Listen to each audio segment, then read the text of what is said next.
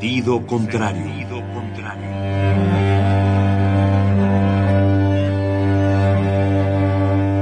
El Museo Universitario del Chopo presenta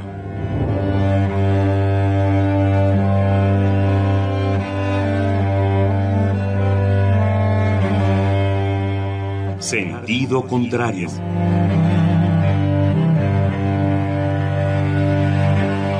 Una emisión de Marcelino Perelló. Producida para Radio UNAM, con la participación de Javier Platas.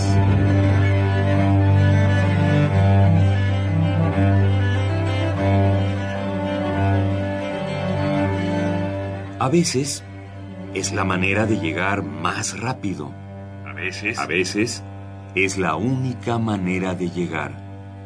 A menudo es la manera de no llegar. Y pese a todo, casi siempre es lo único que tiene sentido.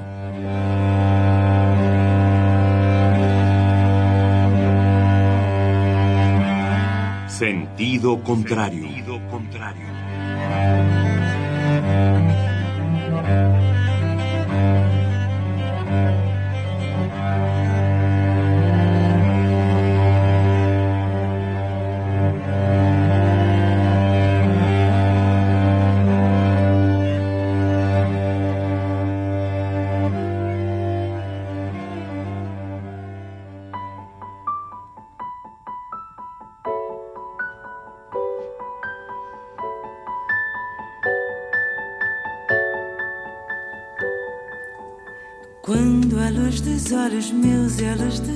Olhos teus resolvem se encontrar.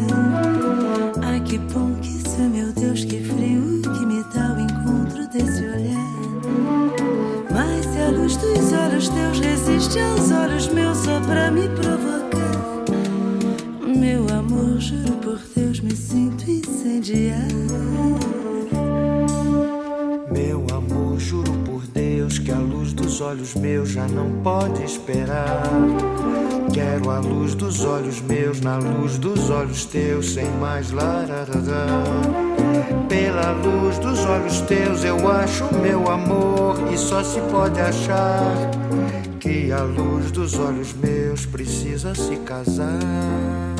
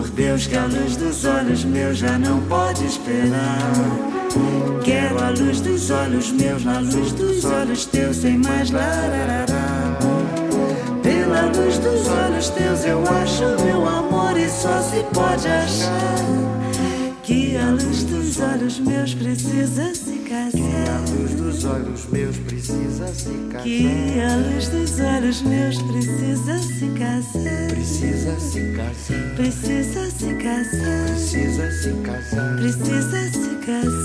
Precisa se casar. Precisa se casar. Precisa se casar. Precisa se casar. Precisa se casar. Precisa se casar. Precisa se casar. Precisa se casar. Precisa se casar. Precisas de cantar, precisas de cantar. Qué feo hablan estos pinches brasileños, me cae. No se entiende nada Amigos, hoy tenemos un programa muy especial, un programa de lujo, un programa festivo. En este día de contingencia ambiental vamos a refrescar un poco la atmósfera. Y gracias a la generosidad y a la iniciativa imparable de nuestra, no sé si es madrina, hija adoptiva, o, prima hermana nuestra, que es la pachuqueña adorada Corina Martínez, que nos acompaña hoy aquí. Le debemos a Corina Martínez tantas cosas en sentido contrario. Eh, ella dirige, dirige, parió y cría y dirige, cultiva al, retoño de sentido contrario en la radio de la Universidad del Estado de Hidalgo Desearte. Desearte. Que va a cumplir 12 años. 13. ¿no? 13 ya. Estas criaturas, ¿cómo crecen, carajo? Y que nos ha traído aquí regalos formidables a lo largo de los años. Ahora ya tenía un buen que no se aparecía por aquí. Gracias a ella tuvimos, por ejemplo, y que sea un solo por ejemplo, a Raúl Anguiano. Nada, ¿me te acuerdas? ¿Cómo no? Claro que sí. ¿Qué tiempos aquellos, verdad? Inolvidable. Pero bueno, no nos podemos quejar porque hoy nos trae... No uno. No uno, sino dos. Dos. Y, y, y, y además de importación. De lejos, de lejanas sí, tierras. Nosotros son del país. No, eh, eh, nos trae, nos trae dos, y no dos personajes cualquiera, sino dos poetas. Ustedes creían que la poesía había desaparecido en el mundo, pues se equivocan. Existen todavía estos personajes locos que no saben qué hacer con su vida, que escriben poesía. ¿Alguna vez Juegan con palabras. ¿Cómo? Juegan con palabras. Sí, no tiene nada mejor que hacer. Eh. Eh, entonces, aunque aquí creo que el argentino juega con palabras y con panochas y con bajitas, sí. pero sí. Con pelos y señales. Sí, con pelos y señales. Habla sin pelos en la lengua. Nos preguntaba el Augusto, antes de empezar el programa, que es, ahorita se los presentaré. Tengo un poema que habla de la vulva. ¿Creen ustedes que pueda yo Sí, claro, lo, lo, único que está prohibido es decirle vulva. ¿Cómo? Concha, ¿no? Dicen en Argentina. En Argentina, sí. La concha, sí, me recuerdo mi gran amigo, el Chef Leisten, cómo, cómo, reía cuando supo que en Ciudad Universitaria se iba a construir una concha acústica. ¿Cómo hacer una concha? o como cuando había una campaña eh, publicitaria de una compañía de, de, de, de panecitos y que, y que decía pingo limpiada. Entonces los cubanos se reían muchísimo, ¿no? Pingo limpiada. Por la pinga. Por la pinga. La pinga, ¿no? sí. sí. sí. Dicen que hablamos todos español, pero es una pinche falacia inventada por los gachupas aquí. Sí, los brasileños hablan un español pésimo. Así es. Contaba, contaba Borges, ya que tenemos a nuestro querido amigo Augusto Enrique Rufino, poeta salteño. Lo más decente de Argentina es Salta. Salta. Cuanto más cerca están de México, más decentes son. No, todos los, todos los argentinos son adorados. En México hay una gran colonia argentina en México y sí, sí. personajes muy notables han llegado aquí. Y yo decía, sabía que venía un poeta, que Corina no sabía un poeta argentino, pero no sabía que era salteño, entonces cometí la imprudencia de traer tangos, cabrón. Yo sé que los odian, los salteños odian a los porteños y odian los tangos y Gardel es la escenificación, la materialización del diablo. Pero bueno. Sí, somos eh, más gauchos nosotros. sí, exacto. El caso es que de Argentina, del norte de Argentina, de, de ya cerca del Chaco, ¿no? De, sí, sí. De Bolivia, de Paraguay. De claro, Brasil. nosotros tenemos un Chaco que se une, eh, el Chaco Gualamba, con Bolivia, Paraguay, Brasil también. Es una zona muy extensa, digamos. O sea, las biósferas de las yungas, eh, ahí todavía, gracias a Dios, se mantienen algunas especies animales, algunas al borde, al borde de extinguirse, ¿no? Pero eh, están tratando de conservarlas y de... ¿Tú vives ahí?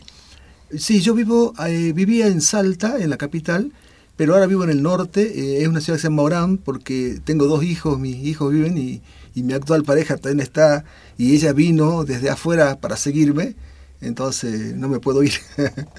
pero, ah, este, pero porque ella está en, en Orán. Sí, ella vivía en Salta, en la capital, y tuvo un tiempo viviendo en La Habana, en Cuba, con un hermano que es médico. Y después, bueno, se fue y después por detrás se fueron los padres, digamos, también, así que este, están en la misma ciudad. Es una ciudad grande, tiene 200.000 habitantes, tiene universidad, institutos terciarios. Realmente y un poeta. Grande. No, varios poetas. Bien, eh, eh, ellos, tanto Augusto como Lucas, Lucas é do Rio de Janeiro. Rio de Janeiro, carioca. Eu gosto muito de tê-lo aqui porque estou esquecendo todo o meu português. Então, com você eu posso praticar e impressionar os meus ouvintes. Una vez, puta madre, sí. Pasé por Belgrado y tenía la dirección de un amigo portugués, ¿no? Y me quedé en su casa, entonces Renato llamábase. Entonces llegué yo hablándole en portugués, ¿no? Feliz, digo, puta, aquí sí puedo hacer gala de mi portugués. Eh, yo aprendí portugués en Rumanía, porque era, estuve refugiado en Rumanía muchos años, ahí con la colonia de los brasileños refugiados ahí también.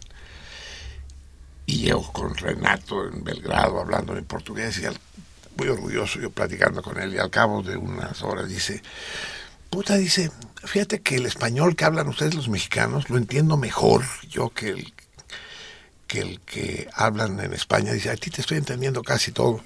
Digo, cabrón, si te estoy hablando en portugués. y para, para, él era un español que se entendía con más facilidad. Uh, Lucas es de Río, Río de y casualmente también es, es poeta. Sí. Uh, ¿qué, ¿qué, eres? ¿Copacabana? ¿Eres...? Uh... Barra da Tijuca. É um, é um subúrbio metido a bestas, como um lugar que cree que é o centro, pero é subúrbio. el suburbio del centro. Sí. sí. Y vives ahí, vives en Río. Sí, vivo, vivo en Río. Es, escucharemos un, un, poco de los versos de Augusto y de Lucas, un poquito solo, porque como que no quiere la cosa, ya faltan cuarto para las doce y todavía les espera un viaje largo hasta la bella Irosa capital de Pachuca, de manera que va a ser solo una probadita. Empezamos pues escuchando a Vinicius y me, me, me hace saber Lucas, la versión que escuchamos de A Luz dos Olhos Teus, eh, la interpretó Tom Jobim, que todavía no sé por qué se llama Tom, si no se llama Tom, ¿no? Se llama, ¿cómo, ¿cuál es el Antonio. Antonio. Antonio Carlos Jobim. Antonio Carlos. Entonces Antonio Carlos, claro, lo hacen el apodo Tom. Tom, Tom Jobim y Miusha. Miusha hace mucho tiempo que lo escuchaba, pero ahorita me acaba de informar Lucas que es irmã do, do grande, do mais grande de todos, sí. ¿no? De, Chico Buarque. De Chico Buarque. Un grandísimo Chico Buarque. O sea que para ser gran cantante brasileño hay que tener hermanas importantes, ¿no? Porque eh, María Betania, el Caetano. El Caetano también. Uh, eres un poeta joven. Sí. Pero eres un profesional, Lucas. ¿Vives de la poesía? Sí, también tengo otras actividades relacionadas a la poesía, como traducción. Eh, soy profesor en la Universidad Católica, tengo una casa editorial y hago ese periódico Plástico Bolha. Entonces, cuando se soma todo, mm. se tira una pequeña plata. Eso sí. Eh, Pero ellos... además actualmente está estudiando el doctorado. Sí. Y tiene una beca para estudiar sí. el, doctor, el doctorado. En, en, en, en, el mismo río. Sí, en Río, en PUC. La Universidad Río, es la Pontificia Puc, Universidad Puc Católica.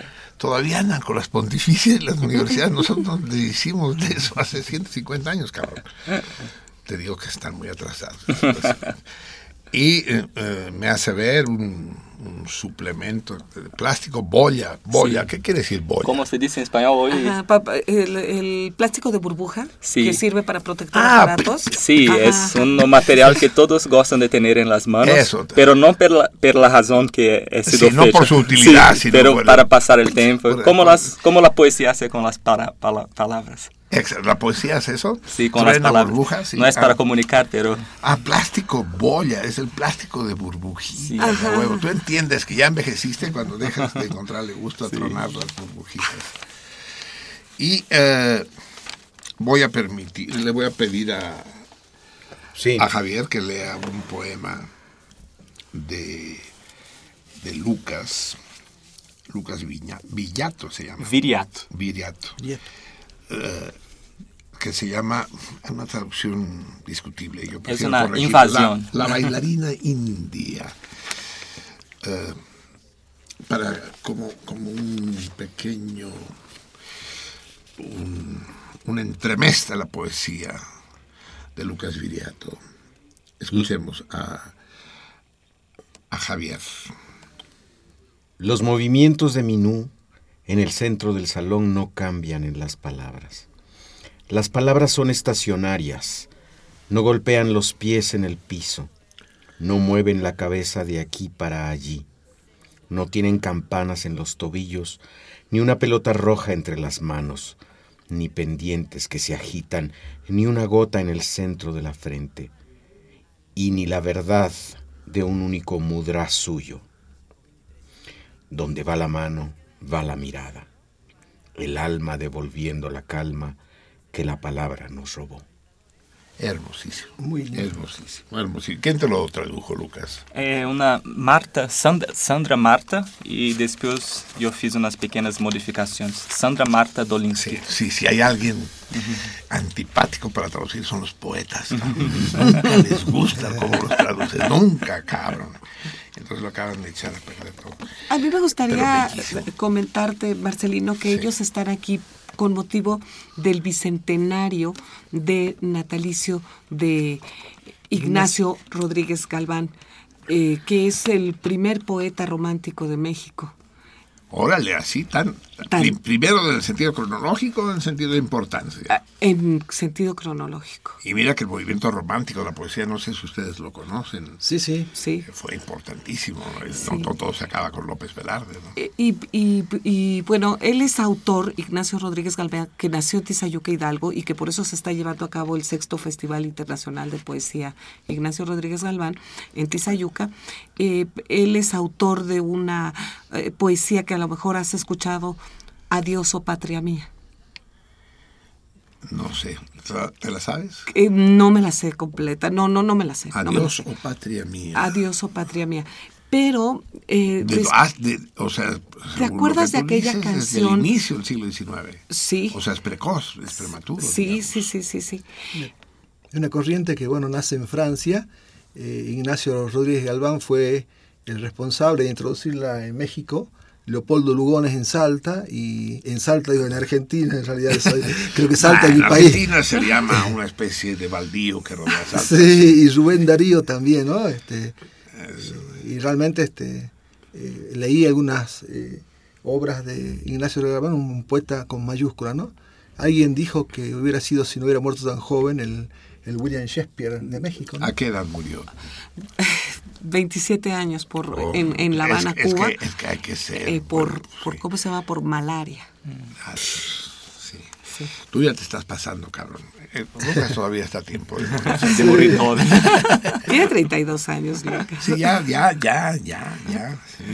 Bueno, entonces nada más quería yo decir que ellos están con motivo de, de- de este extraordinario festival que recibe a 47 poetas mexicanos. ¿Y qué días? ¿Qué días tendrá lugar? Porque va a tener lugar tanto en Tizayuca como en Pachuca. En ¿no? Pachuca también, sí, y también en Ecatepec, que está muy, muy cerca de Tizayuca, y en las pirámides también, en las pirámides de Teotihuacán también va a haber una mesa, una mesa plenaria. Eh, eh, inicia mañana y termina el 22, precisamente el día del natalicio de Ignacio Rodríguez Galván. ¿Y hay alguna página de internet donde la gente pueda saber? Sí, en, en Facebook pueden ustedes consultar a través de, eh, así, Ignacio Rodríguez Galván Festival, y, y ahí pueden consultar. Muy bien, al menos Sí. así es- estaremos en contacto. Déjame, eh, antes de que tú eh, que le pidamos a nuestros invitados que nos lean ellos mismos, déjame hacer un poco jugando a la Poliner. Voy a elegir al azar un poema tuyo, absolutamente al azar, sin perderte esta, para que él nos lo lea. Javier, Javier ya nos leyó a Lucas, ahora nos va a leer a Augusto. Eh, Ah, no chinga, pues. Ah, no, sí, es bilingüe la chingadera. Está mal. eh. Sí, es Está en francés. lunfardo. Dije, no, no es lunfardo, es francés, cabrón. Pero... Ah, aquí a la derecha. Entrando a la derecha. No le pierdas la hoja. Ah, correcto. Eso es. Así. Esto, esto es, pues, de Augusto. Lee. Atentado. ¿De qué manera juntaré los despojos después del atentado? ¿Cómo reconstruir la luz desde la nada? ¿Cómo reunir sangre, sueños, lágrimas, tiempo y amor?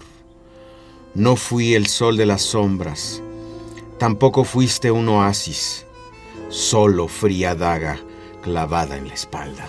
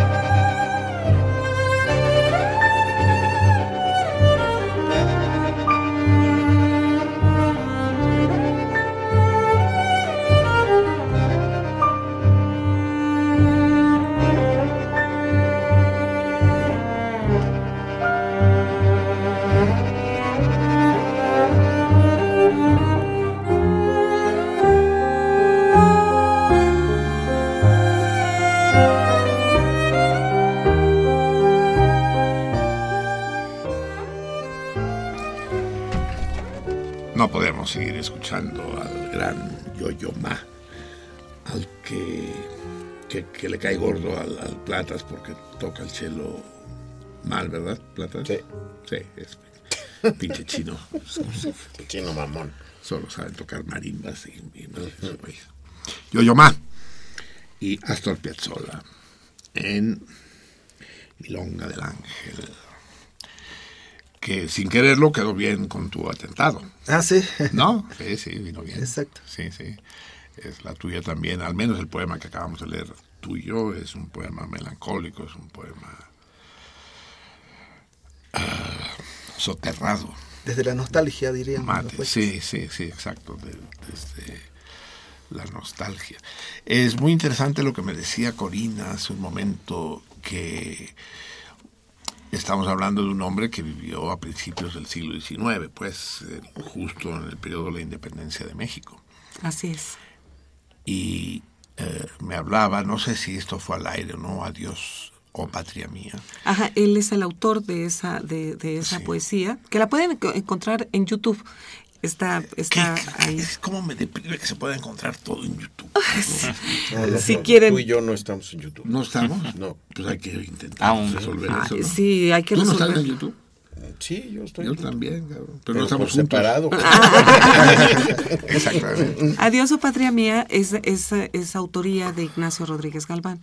Y les, de- les comentaba yo que después se, ha- se compone una canción con algunas oraciones de Adiós o Patria Mía y que se llama Adiós Mamá Carlota. Sí, la canción chinaca con la que dice la leyenda se despidió la emperatriz Carlota en todo su largo viaje hasta el puerto de Veracruz, ¿no? Ajá, Esta ajá. este, maravillosa historia de amor y de poder que fue el segundo imperio mexicano, relatado de manera espléndida. Ustedes que son hombres de letras no pueden dejar de leer eso, que es Memorias del Imperio, del más importante escritor mexicano en vida, sin ninguna duda, que es Fernando del Paso. Del Paso.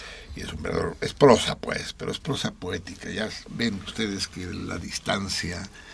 ¿Cómo distinguirías, Lucas, la prosa de la poesía?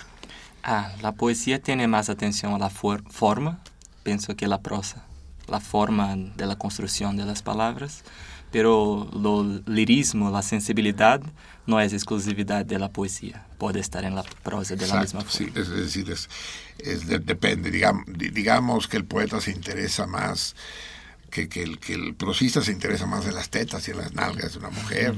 el poeta se interesa más en el interior, en el páncreas. ¿no? ¿Cómo es?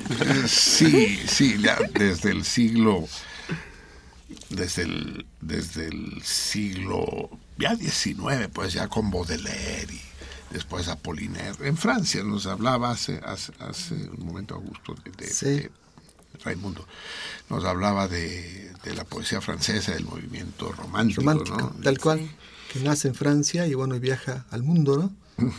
Y se mantiene yo, gracias a Dios, tengo la posibilidad de viajar eh, cada dos años a Francia.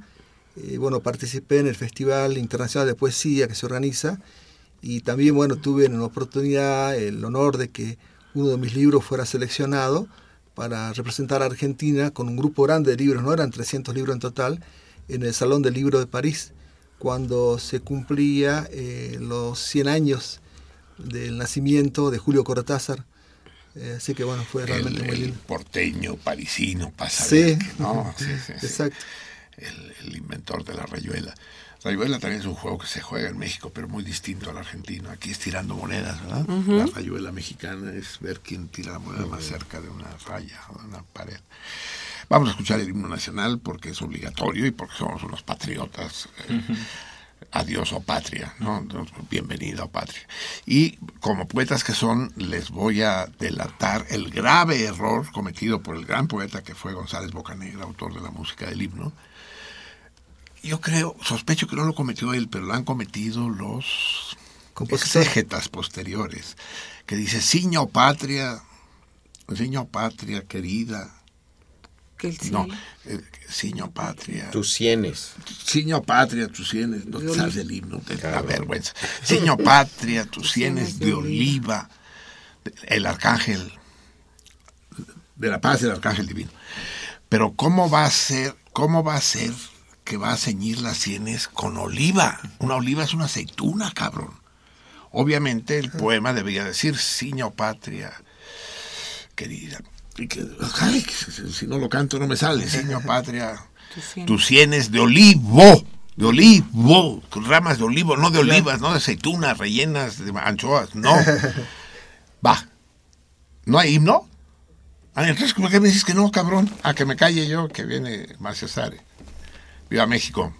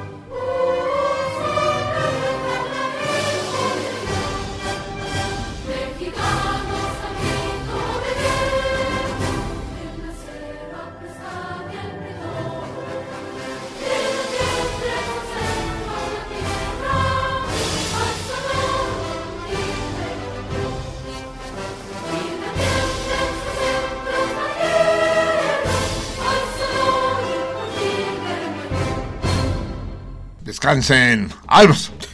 ¡Ya! Bien, amigos míos, una vez eh, cumplido el protocolo militar, ¿crees que nos dirían algo los de gobernación si le ponemos ritmo de cumbia? Sí, porque hay reglamento para el himno. Ahí, en Para, cambio, para el el toque no. Para el toque no. El toque no está dentro de los símbolos patrios. Hay una ley reglamentaria de símbolos patrios. O y los símbolos son la bandera, el, himno escudo. y otra cosa que no El escudo. Ah, el escudo. Sí, sí, sí. Peña Nieto no es símbolo patrio. No, No, no. está. A él sí puedes decirle lo que tú quieras. Sí. Y además la Suprema o la ínfima, como tú la veas, Sí. ya declaró que es completamente legal insultar a, A la autoridad. ¿Eh? E incluso a la Suprema Corte. Incluso a la ínfima. Así es, amigos míos. Eh, estamos a punto, pues, de dejar volar hacia, hacia el desierto de Mezquital, hacia los llanos de Apam. ¿Ya conocen el pulque? ¿Conoces el pulque, tomar? Lucas? Sí. Sí, ya conozco de la otra vez que estuve. y se ríe, nomás se ríe. ¿Y tú conoces el pulque?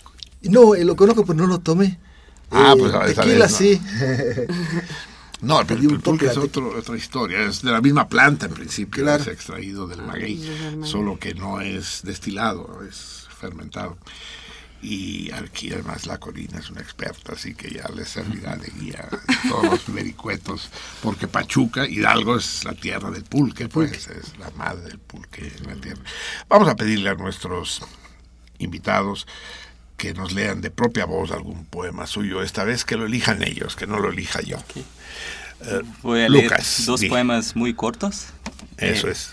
Lo primero se llama...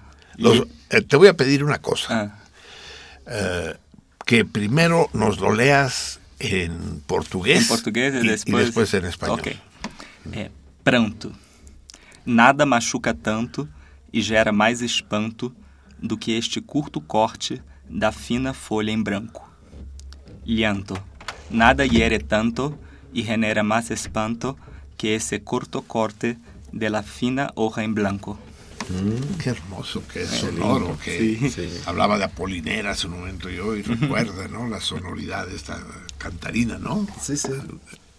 Sí, sí, muy notable, muy hermoso. Eh, el segundo escribí cuando estaba en un parque acuático en Disney y vi esa escena que me generó ese poema. Se llama- Disneylandia. sí. Eh, Claro, eres todavía muy joven, te gusta. Se llama Desabrochar. A americana gorda, com seu largo maiô estampado em flor, algo cai e ela baixa, com a bunda abrindo-se em pura primavera. Uf, Florescer. La americana gorda com su ancho bañador estampado de flor. Algo se cae y ella se agacha con su culo abriéndose en pura primavera. se tomaron en serio de que en este programa se pueden decir escatologías sin, ningún tipo de precaución. Sí, sí. Eh, abriéndose en, ¿cómo dice? Primavera. Futura primavera. Impura primavera. Impura primavera. pura primavera. sí, Sí. impura, pues sí. Lo de impura. Que- que- queda, queda muy bien. Eh, Como, quería solo hablar una cosa, como estábamos las que hablando, por quieras. favor, de patria, eh, patria mía, y lo hino y tal. Eh, estábamos hablando ahora poco que mi país está como a beira de un golpe de Estado, Brasil. Está a un paso. a un paso de Del un golpe golpe, de de, Estado. Estado.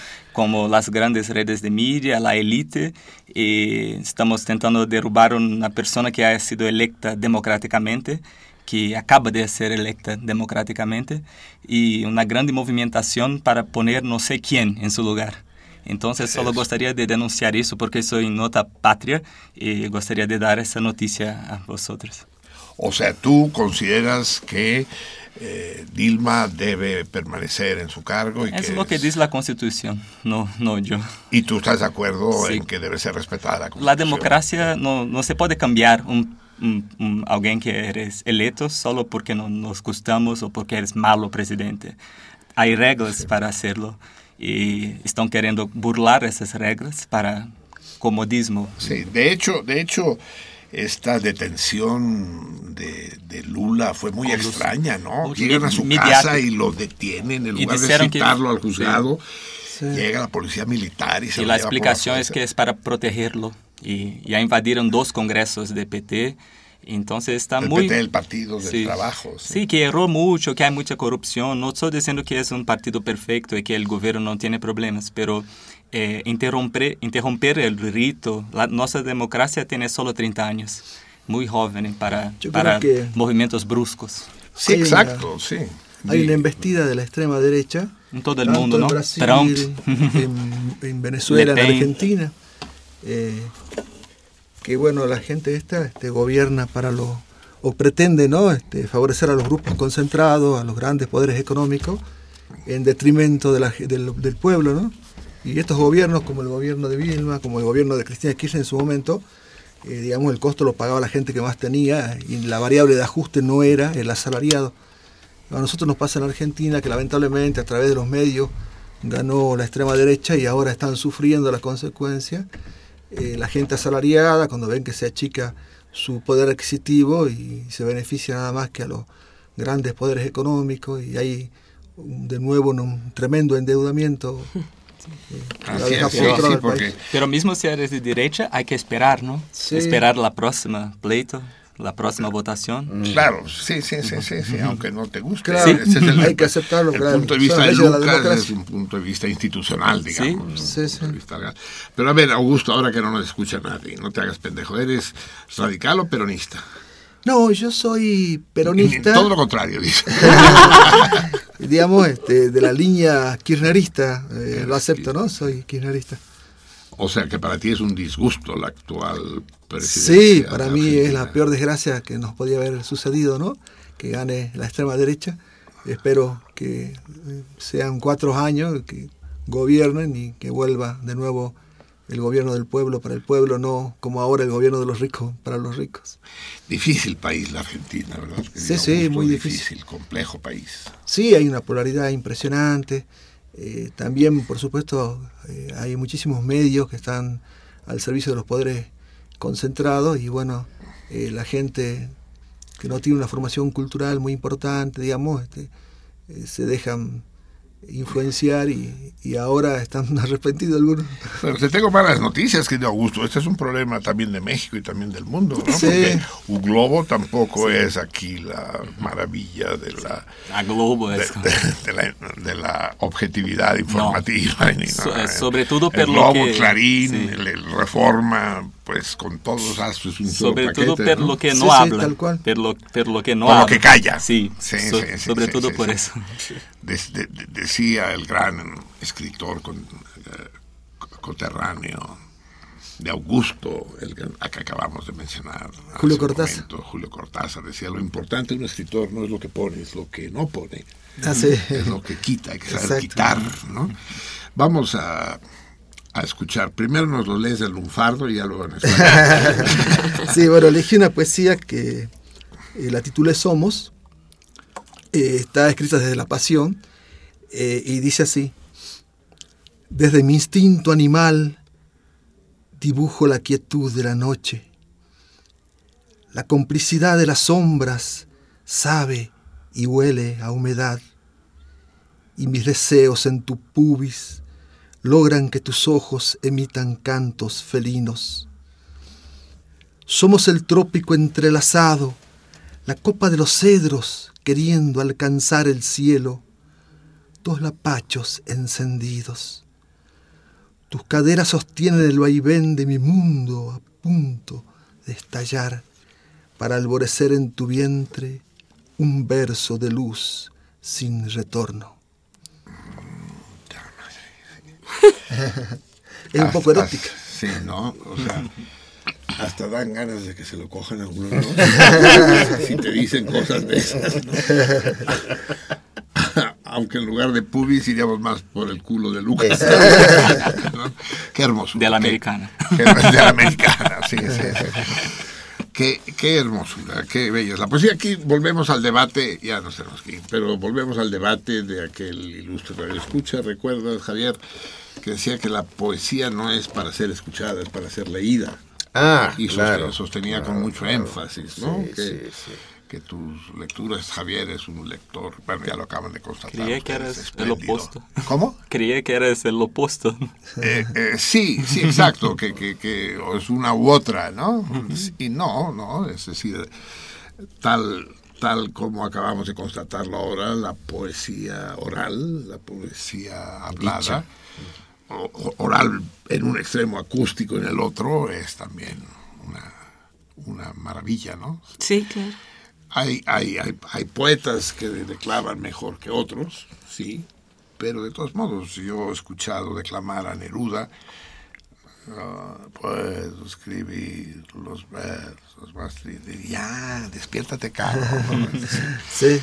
Pero también he escuchado a Evtuchenko declamar. Imagínense ustedes Evtuchenko declamando en ruso, en la Arena México, en la arena de boxeo, pues, declamando en ruso y poniendo a la gente de pie. ¿sí? Sí. Ahora, por ejemplo, nosotros en el sur recitamos eh, y esta, por ejemplo, esta poesía, en un taller aprendimos a declamar, o sea, a usar eh, los brazos, las manos, el cuerpo, la expresión, digamos, eh, para recitarla y que también... el Hacerla escénica, ¿no? Escénica, tal cual.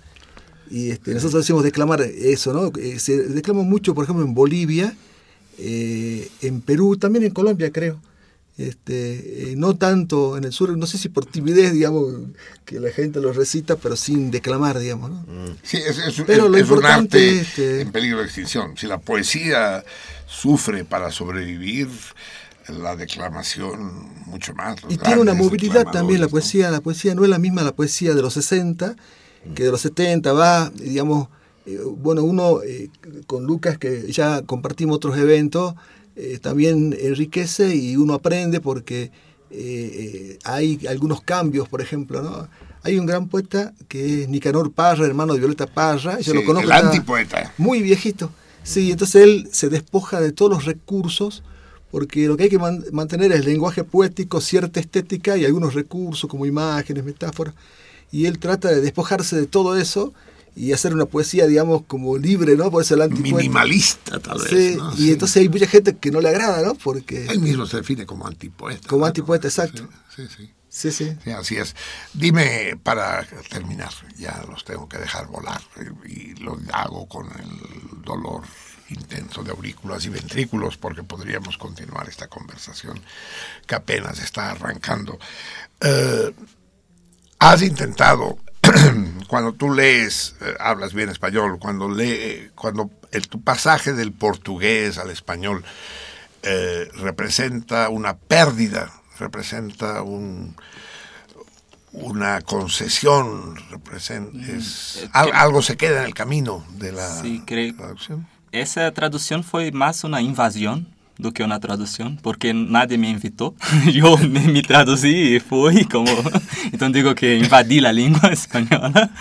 E em la tradução creio que há uma coisa que em Brasil Oswald de Andrade, o poeta, disse que é a contribuição eh, milenar de todos os errores. Então, um error abre uma porta. Às vezes algo que está mal traduzido cria una otra cosa que no estaba en el original, pero que es Así brillante es, también. Así es, así es. Es Entonces, eh, es que a lo mejor no se puede traducir Es nunca, un ¿no? juego Sino de perde y gana, ¿no? Se reescribe, ¿no? sí. Bien, amigos míos, los dejo ir, no tengo más remedio. Eh, yo sé que mi dolor es compartido por todos ustedes que nos están escuchando, sobre todo si supieran la hueva que nos espera ahora que se vayan nuestros amigos. Pero agradecemos muchísimo y espero que no sea la última vez que están con nosotros la presencia de Augusto Enrique Rufino y, y por supuesto del gran Lucas Viriato. Muchas gracias por la Eh, invitación. No, gracias a ustedes por haber venido, engalanaron este rato. Y gracias a nuestra Celestina, ¿no? Que hizo posible este festivo encuentro. Recuerden que podrán tener contacto con ellos si se hacen esa mínima excursión a las, a las hermanas y cercanas tierras hidalguenses durante esta semana. Eh, amigos míos, fue más que un placer, un privilegio tenerlos aquí. Vamos a despedirlos para, eh, para darle todo la solemnidad que es necesaria, escuchando esta hermosísima canción de la compositora italiana Bárbara Strozzi, que subió nuestra laberíntica a la, a la página del programa en internet. ¿Qué si può fare? ¿Qué podemos hacer? Interpreta Mariana Flores, soprano, y toca la Capella Mediterránea de Leonardo García Alarcón. Escuchemos y con ella digamos adiós, no a la poesía que se queda con nosotros, pero sí a los poetas que nos la regalaron.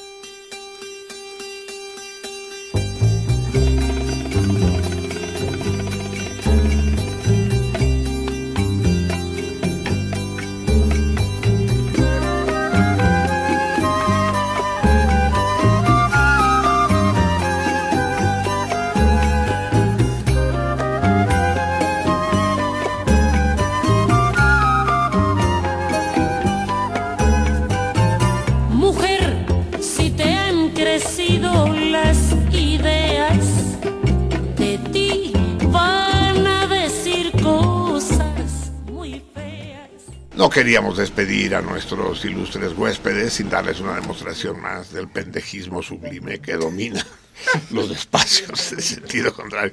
No, no es Amparo, no la querida Amparo Ochoa la, con la que queremos acompañar su partida, sino, como les dije, Bárbara Strozzi y que si Mofare corte 3. Y con él nos quedábamos un rato. De nuevo, muchísimas gracias. Gracias. querido brasileño. Pues, Muchísimas gracias, que, querido, querido brasileño.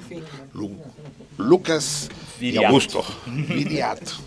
¿Quiere decir algo en portugués, Viriato? Viriato es el jefe de la tribu de los lusos. Fue el primero portugués. Ah, es cierto. Es como Asterix de Portugal. Muy bien. Va, jefe.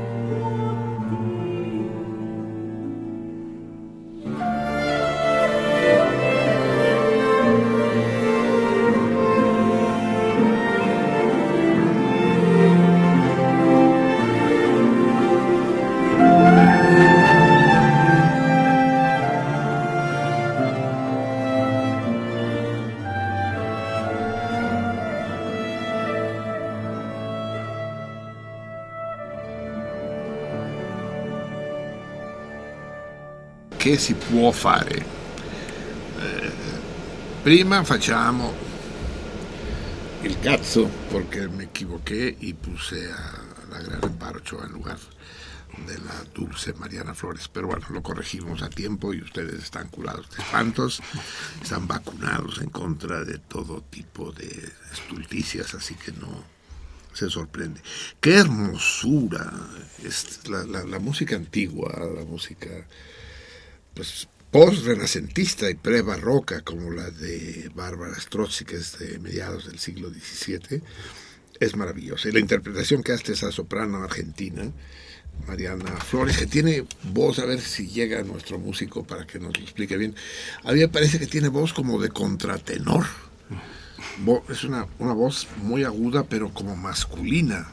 Y, es. Eh, ¿Escuchaste la versión del que si puedo fare? Que escuchamos gracias a la oportuna iniciativa de nuestra laberíntica Adriana. Adriana. Eh, eso me permite, que eso me da pie a decir que si empezáramos a comentar todas las cosas padrísimas que aparecen en la página del programa en Facebook, pues ya no haríamos programa, nos la pasaríamos comentando, porque... Pero, por ejemplo, con eso, no es la primera vez que lo hacemos, pero pero vamos a hacerlo de manera mucho más frecuente, de ir eh, secuestrando, ¿no? Plagiando de la página. Elementos de la página. Pues así nos ahorramos la chamba. Así es, ¿no? Pues de hecho, ya ni, ni, venimos. ya mejor que sea grabada ahí. Exacto, ¿no? les, mandamos el Dalet. exactamente. Bellísimo, bellísimo. Eh, gracias, Adriana. Gracias, Bárbara. Y gracias, Mariana, por escuchar. Bien, pero el programa no decae en absoluto, amigos míos. Ya se fueron nuestros nuestros poetas, nuestros líricos, pero llegan, llegan refuerzos importantes al programa y están con nosotros un viejo amigo del programa, que ustedes, los más veteranos y fieles, recordarán, el gran Praxedis Razo, cuya presencia ya anuncié programas atrás, acompañado, no se puede de mejor manera, de Ale. Sí, hola, ¿cómo estás? Así te llamamos, Ale. Ale, sí, qué como si, como si fuera cerveza. Sí, Ale. la mejor. Así es. Ale. Y con, con ellos hablaremos, pues como siempre, hablaremos de todo, pero hablaremos sobre todo de cine hablaremos mucho de los Óscares y de nuestro ídolo compartido, que claro. es González Iñárritu, y lo ensalzaremos, todo lo que podamos.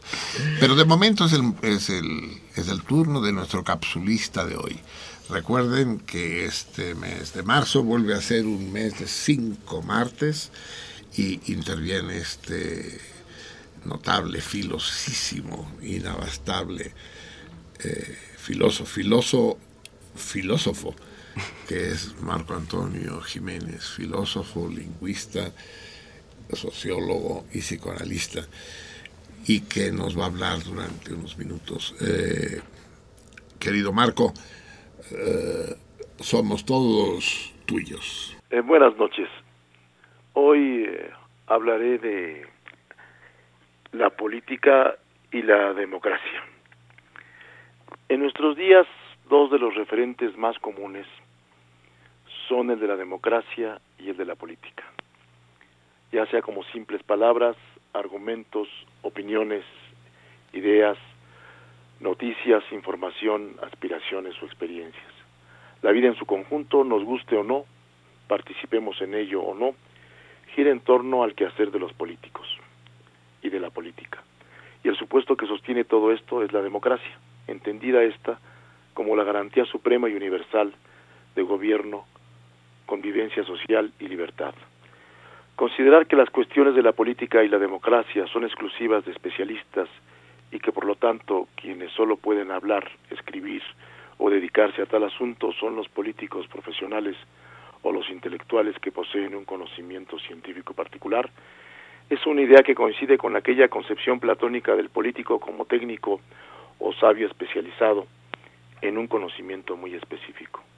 Por lo contrario, el quehacer político es universal, todos hacemos política de un modo u otro, aunque es evidente que quien dirige a su familia no es lo mismo que aquel que conduce a un colectivo más amplio, a un pueblo.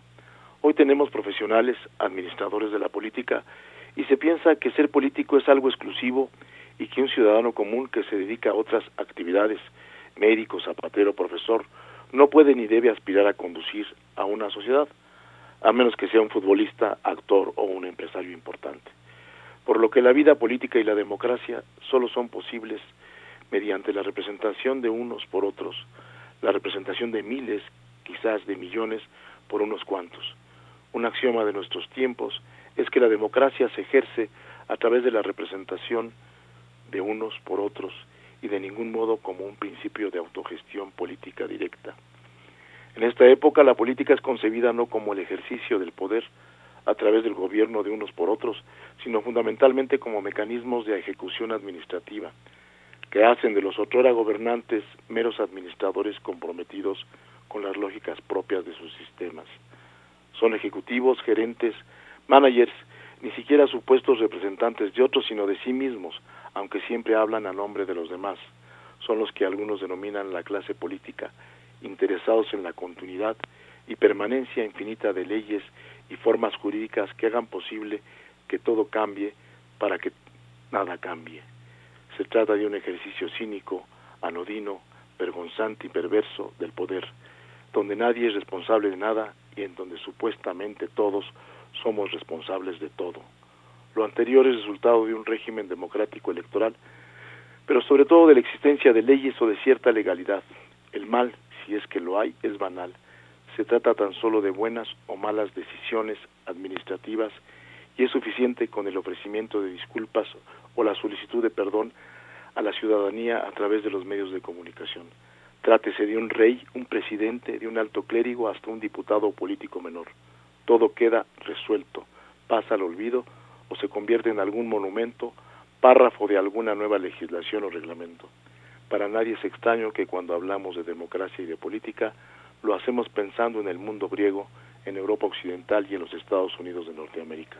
Pero eso no significa que el mundo persa, la antigua China, los egipcios o los aztecas sean solamente una mera curiosidad fascinante, que nada aportan a nuestra pregunta sobre la política y la democracia. Recuerdo la afirmación de algún colega filósofo que menospreciaba a Nezahualcóyotl por no ser un filósofo como Aristóteles. Es evidente que la comparación es absurda y excesiva, aunque algunos se empeñen en hablar de la filosofía náhuatl. En el mundo maya, en el mundo azteca y entre los persas no había filósofos. Pero ¿acaso eso quiere decir que no pensaban y que no practicaban la política?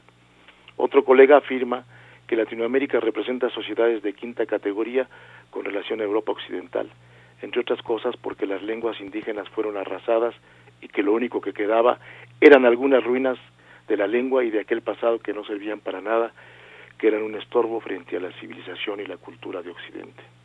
Una compañera italiana afirma algo parecido cuando desprecia a búlgaros, serbios, rumanos, gitanos y albaneses por considerar su lengua y su cultura como menores o primitivas cuya historia y experiencia política no aporta nada al mundo occidental. Sin embargo, para todos ellos, África, Asia y Latinoamérica no dejan de ser una curiosidad folclórica fascinante, que si bien no sirven para nada, según ellos, en la discusión de la política y la democracia, sus pueblos, sus costumbres, comidas, cantos, bailes, etcétera, sirven para sacarlos del tedio y el aburrimiento que como europeos occidentales viven todos los días. Si consideramos que el interés por la democracia es como un virus, este se transforma, se altera, se refuerza o se debilita. Del mismo modo habría que suponer que hay otros virus que no son democráticos, que provienen de otros lugares, de otras culturas, de otras experiencias, de otras políticas. El mundo actual no es nada más, obra de los griegos y los judíos.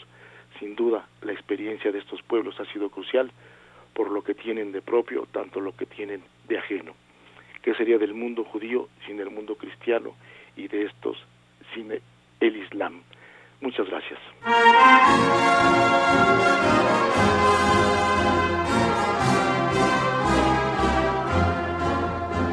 Stamattina mi sono alzato. Oh bella ciao, bella ciao, bella ciao, ciao, ciao. Stamattina mi sono alzato.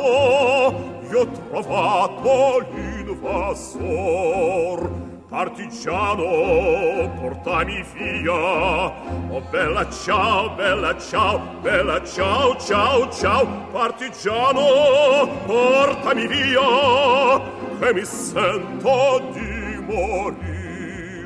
Partigiano portami via che mi sento di morir se io muoio da partigiano oh bella ciao bella ciao bella ciao ciao ciao. Se io muoio da partigiano tu mi devi seppellir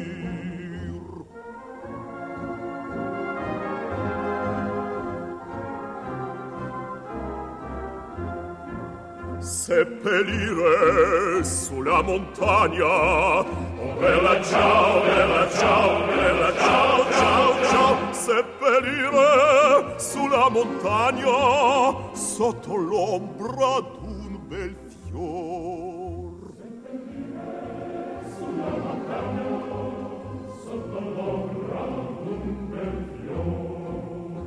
E le genti che passeranno Oh bella ciao, bella ciao, bella ciao, ciao, ciao. E le genti che passeranno Ti diranno che bel fior.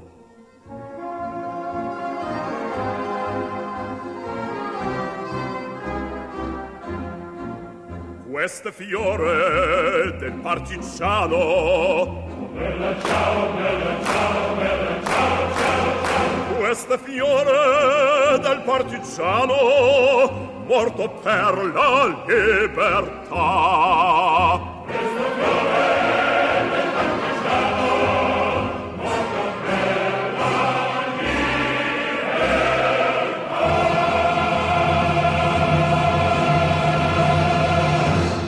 Morto per la libertà.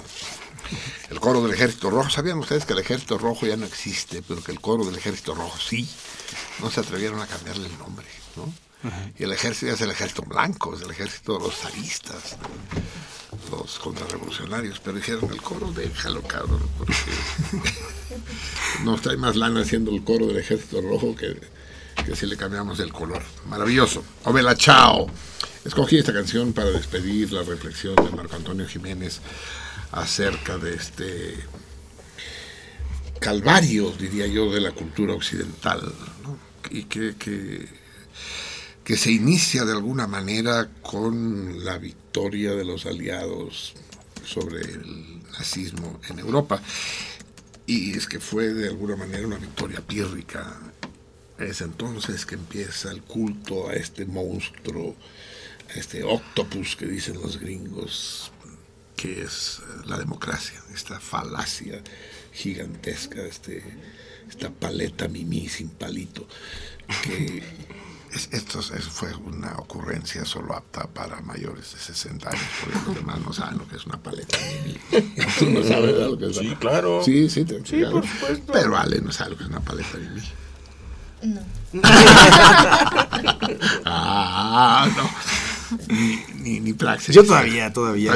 Sí, praxis. Eran, sí. eran paletas que traían restos de piedritas raras. Así ¿no? es, así es, es lo más rico era Sí, eso. sí, es cajetosa. Así Sí. es. sí, ¿Cómo sí, no se sí, me acuerdo? sí, sí. Con competencia, competencia ventajosa con los toficos. Así es. así es. Sí, pero bueno, en fin, lo que quiero decir es sí, que este invento de la democracia a, a- a la que se refirieron nuestros amigos, los poetas, eh, y que aborda Marco Antonio Jiménez en su, en su colaboración sin haberse puesto de acuerdo, es efectivamente una losa sobre la cultura contemporánea, sí lo es. Nos decía Lucas, el poeta carioca, dice, estamos viviendo un golpe de Estado en Brasil, pues. Y es que efectivamente así es la democracia, amigo Lucas, amigos míos. Eh, la democracia funciona mientras el pueblo vote lo que debe votar, lo que está previsto que vote. Cuando el pueblo se equivoca, el poder corrige. Y este, los ejemplos históricos son muchísimos. Lo dijo nuestro amigo argentino. Así es, exactamente, sí, sí. y, y estamos embrutecidos y lo que está pasando ahora en Estados Unidos, por ejemplo, con el fenómeno Trump. No, y si te contara las que pasé para sacar la pinche credencial del Club Democrático de México. ¿Existe eso? Sí, se llama INE. ¿Y, y todavía aceptan socios? Sí, claro. Y además lo piden a gritos. Sí, lo anuncian cada media hora. No sé si aquí en Radio Nam tienen eso, pero. Sí, yo aquí te contestaré lo que dijo. Lo que dijo Groucho Marx. ¿no? Nunca me haría yo socio de un club al que admitieran miembros como yo.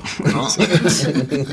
y, eso, y eso lo, lo, lo refiero al INE. Amigos míos, ya están ansiosos mis, mis amigos invitados de hoy.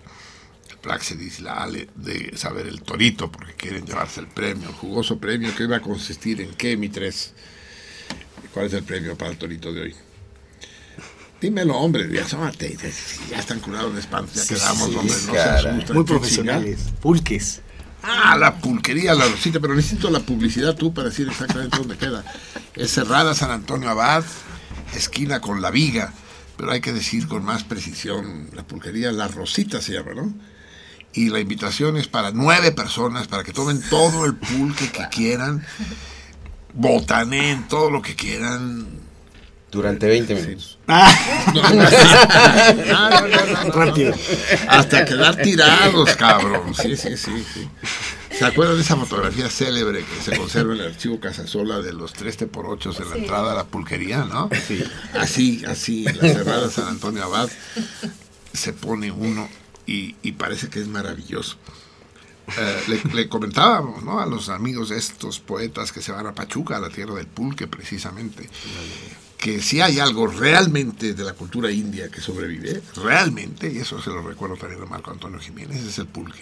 Más que las tortillas, más que los tacos o, o que los tamales. Lo que sí es otro rollo, que no tiene paralelo en el mundo, es el pulque.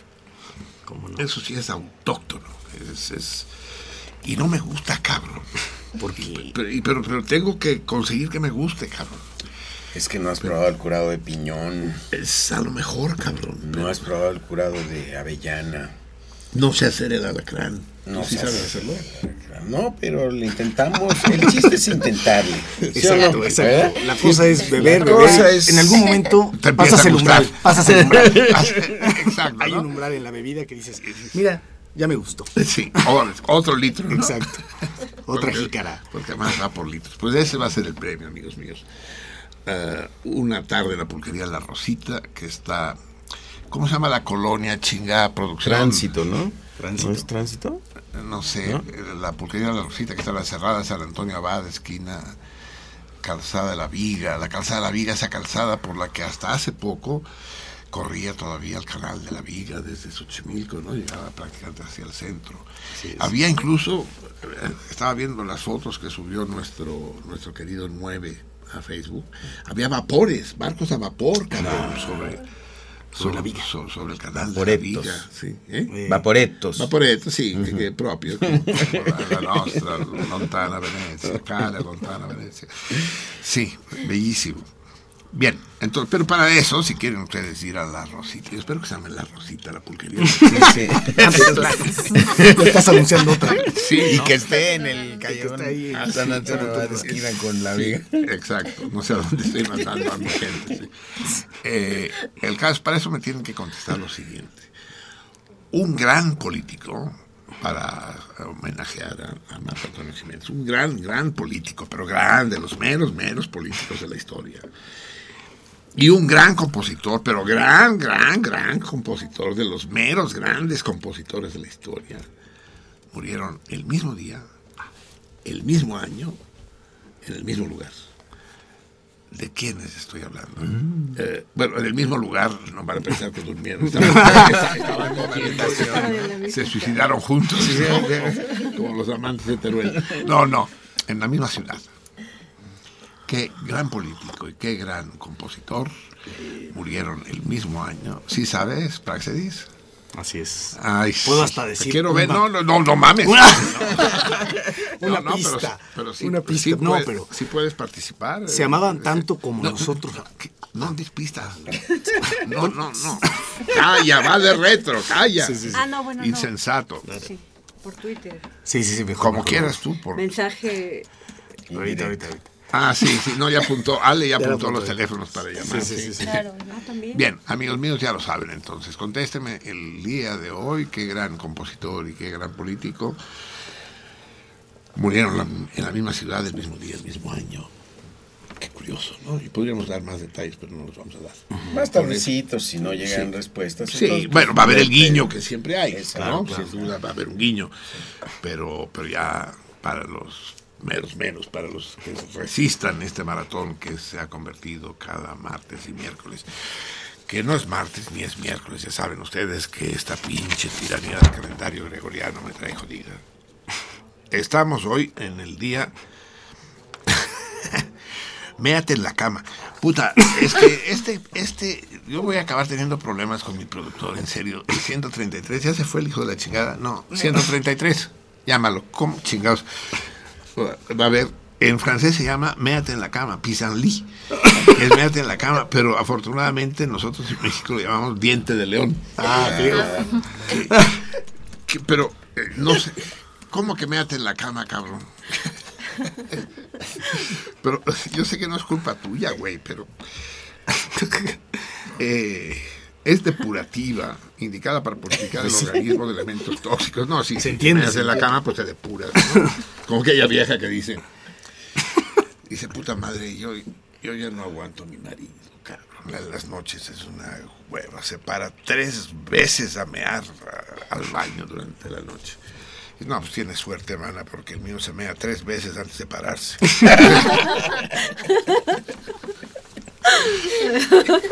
Pisandí, yo no sabía que se llamaba. El diente de león, saben ustedes perfectamente, esa florecita amarilla que de repente se convierte en, en- en una bolita mágica de esporas que uno sopla, ¿no?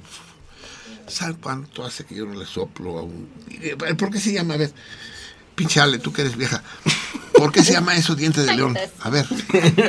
¿Por qué será? ¿Por qué? ¿Dónde está el diente? ¿Dónde está el león? ¿Qué? Y lo de en la cama, no, o sea, no, no es que tenga más sentido, pero... Ah, no, sí, porque su efecto es diurético. Dice, no, puede actuar en el hígado, en el riñón y en la vesícula biliar y con su efecto diurético evita la aparición de piedras en el riñón. Pero que cuando lo sopla uno o cuando... Cuando sí, te lo come. O lo, te lo aspiras, sí. Sí, también es un tónico digestivo contra el estreñimiento y la resaca del alcohol. Órale, Mm. cabrón, después de la pulquería, en la les vamos a regalar un ramillete de dientes de Unos león. gramos de diente de león.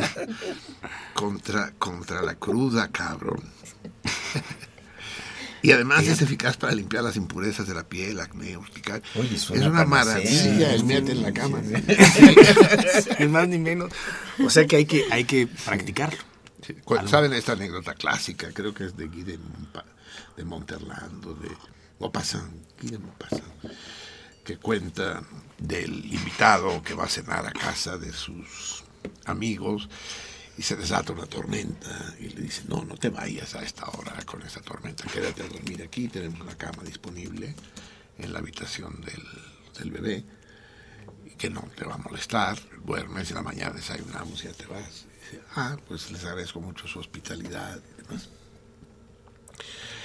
Y ya le, le prestan un pijama y le, las cobijas le instalan la cama y dice, muchas gracias a ustedes, muy amables, y vamos a dormir que es tarde y bebimos mucho y mañana hay que madrugar. Sí, muy bien.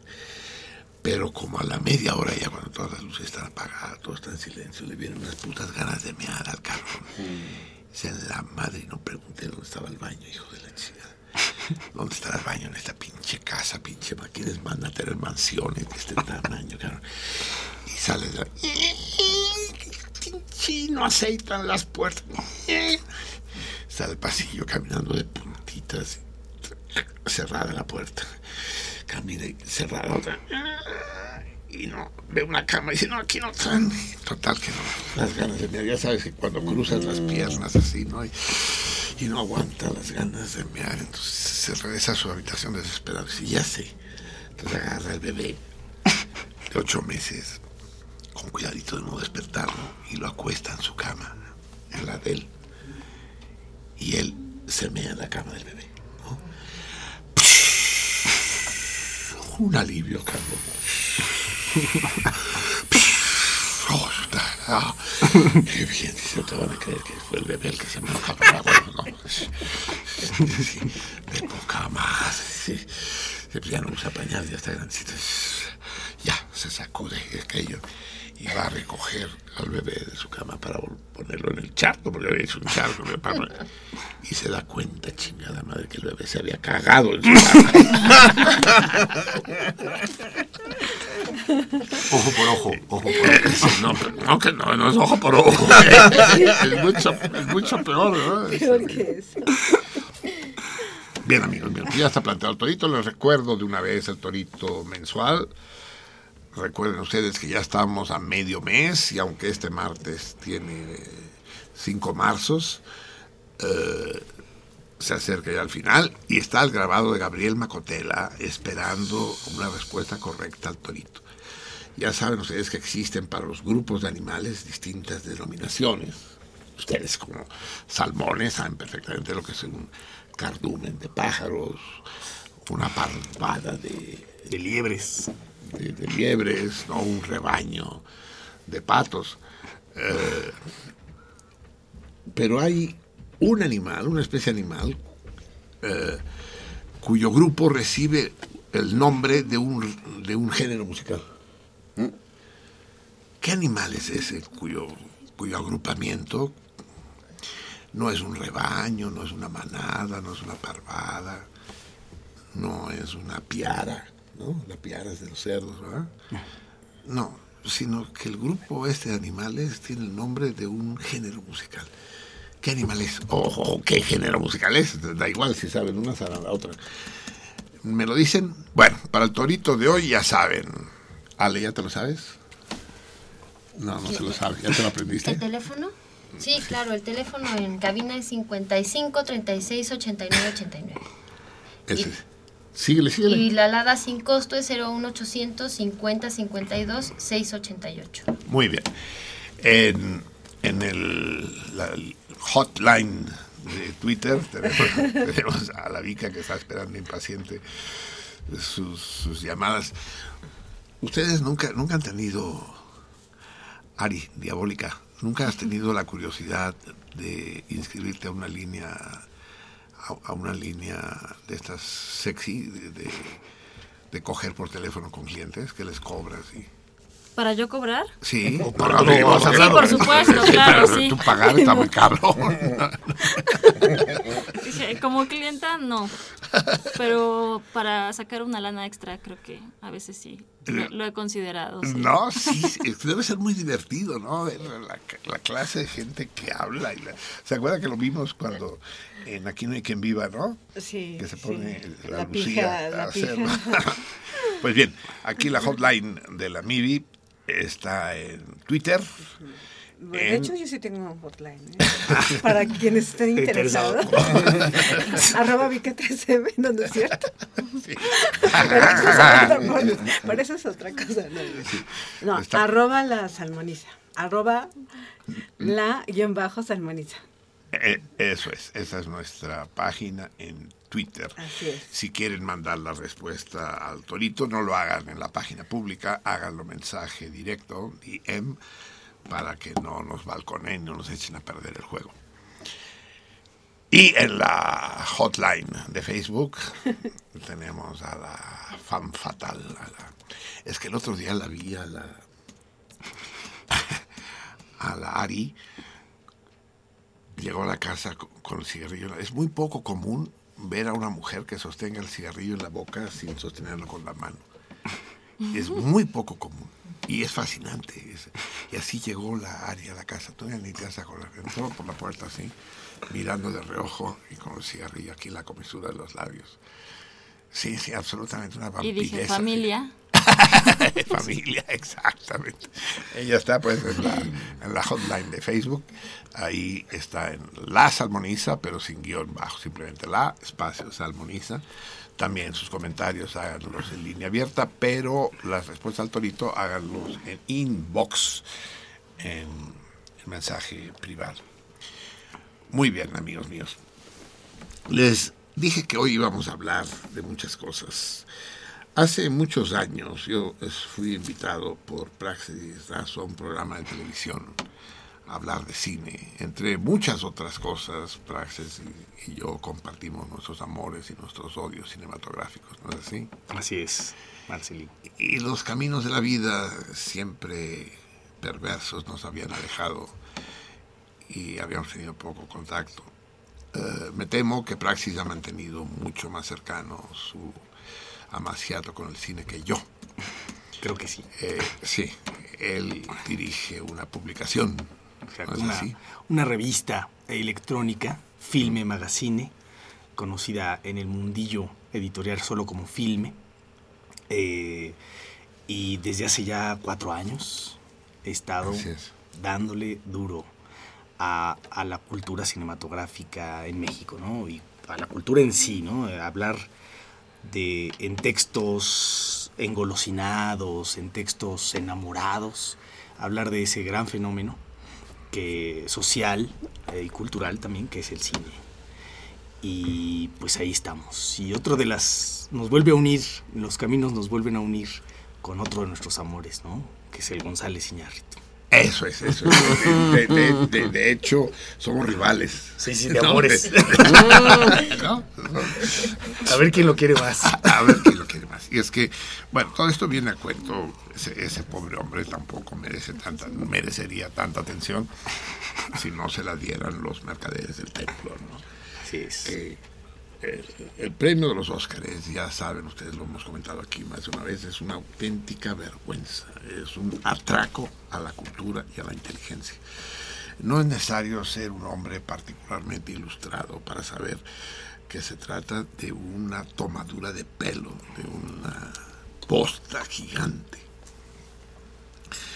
Eh, y yo sé que algunas buenas películas, incluso algunas muy buenas películas han ganado Óscares. Algunas, pocas. En todo caso, no, sé si consideras conmigo, Praxis, para ganar un Óscar es necesario que sea una película fácil. Sí. Y redituable. Eso es. Por ejemplo, grandes películas, no grandes, muy buenas películas que han ganado Óscares. Eh, el Festín de Babette. ¿No? La mejor película extranjera es una maravillosa película, adorable película, pero es una película facilota, pues, es, casi, casi un documental de, gastronomía, ¿no? Sí. Pero, pero para que para que un director realmente potente, para que Visconti gane un Oscar, pues jamás de la vida, cabrón, nunca, porque es el anticine. Es decir, ¿a ti te parece, eh, Praxedis, que que es una perversión ligada a la cultura gringa o el Oscar es aparte. ¿Hay buen cine gringo? Hay buen cine gringo, pero no está en los Oscars. Eh, no está en Hollywood. No está en Hollywood. Y recordemos siempre que los Oscars, igual que la Serie Mundial, que tú siempre lo has comentado acá, eh, que es una, una liga contra otra liga de un país, los Oscars es el premio que se da en un municipio de un gran estado que es Los Ángeles, que se llama Hollywood es el premiecito que da la gente que vive ahí, la academia, que ejerce... Eh, Una pinche tiranía. Exacto. Y, que y, que nos tiene a todos esa noche viéndolos, ¿no? Sí, sí, sí. Como para definir el, porvenir del cine. Pues, ¿cuál? No? Es, como el Super Bowl. Sí, igual, igual, igual. Como la serie mundial, eso que te decía, ¿no? Y los Óscares es eso, es el premio que da, como si aquí lo diera en Tlaxcala, un premio de cine, pero que lo viera todo el mundo. No, tampoco trates así a Tlaxcala. No, no, no, no, pero, en ese sentido, ¿no? Así es la academia. Pero, pero es que hay, hay, hay esta, esta burguesía media, la burguesía del WASP gringo, porque como bien dice Praxedis, ¿quién, ¿quién otorga los Oscars? ¿Quién decide? Hay una academia. Se la claro. academia que tiene unos 6.000 miembros que se autorreproduce, o sea es un uróboro en el sentido más eh, jodido, que se alimenta a sí mismo, ¿no? se eligen a sí mismos, de, manera que no hay renovación. Además, son 6.000 eh, miembros cuyo promedio de edad eh, rebasa los 60 años. Ah, Imagínate ese, también. dato no lo sabía. también son, son miembros ya más bien veteranos, ¿no? Que a, que a, lo mejor les da miedo el cine nuevo, el cine que está haciendo jóvenes en, también en Estados Unidos, pues ni lo ven, ¿no? También eso, ese dato es importante. Sí, pero, pero, es, mucho más impresionante, Praxis. Yo me dediqué a hacer un, ejercicio perverso.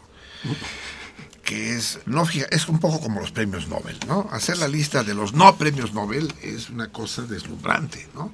Cuando empieza a decir, Tolstoy nunca recibió el premio Nobel, Proust nunca recibió el premio Nobel, eh, eh, Kafka nunca recibió el premio Nobel, y empieza, Graham Greene nunca recibió el premio Nobel, y empieza a hacer una lista apabullante de los no premios Nobel. Rulfo no recibió nunca el premio, lo recibió el otro idiota de Octavio Paz, que le debían haber dado el de La Paz para no estar chingando, pues, para hacer juego con su apellido. Eh, y es un poco lo mismo, solo que el premio Nobel es más neutro porque es más subjetivo. En cambio, el Oscar se exhibe, el Oscar es, es, la desvergüenza pública y fastuosa. Global. sí, sí, sí, la, la alfombra roja y que se convierte en un desfile de bodas y lo que se discute ya no es de cine. el cine. Pero es que el cine no está ahí. Exacto no, está no, ha llegado. Me tomé la libertad Praxedis sí. de adelantarme tantito a la, a la conversación que sabía que tendríamos tú y yo. Para hacer una pequeña lista de de todos, de, algunos, porque no la hice de manera sistemática, sino a medida que se me iban ocurriendo, directores de cine que no han pasado por los Oscars, que nunca se les ha ocurrido a los 6.000 imbéciles aquellos, guapos. Saben, mi hermano es un matemático célebre, mayor que yo, y a él lo conoció y lo capturó como cazan talentos, también los matemáticos, Solomon Lefebvre, ¿no? el inventor de la topología le dijo a mi hermano cuando tenía 20 años, tú te vienes conmigo. pero no, estoy estudiando, estoy en el tercer año de la carrera, tú te vienes conmigo a hacer el doctorado. Pero no tengo la licenciatura, ni la necesitas, vente, cabrón.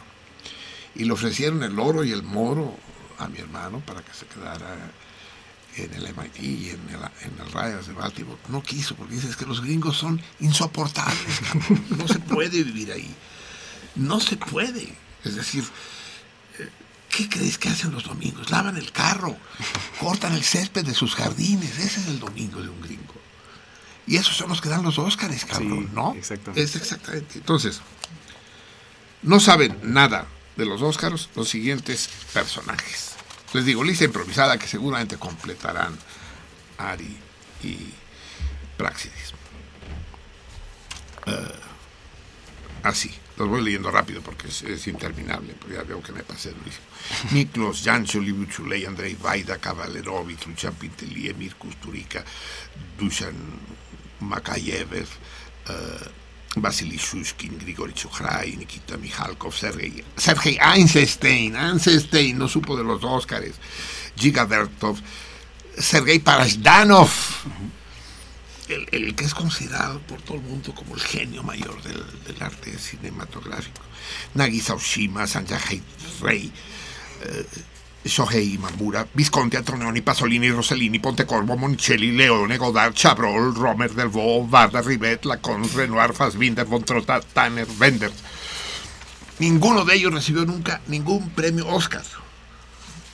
Entonces, como dice Praxis, no, cabrón, es que es una cosa doméstica doméstica, cabrón, pero te voy a hacer otra lista, pinche praxis, que tampoco han ganado ningún Oscar.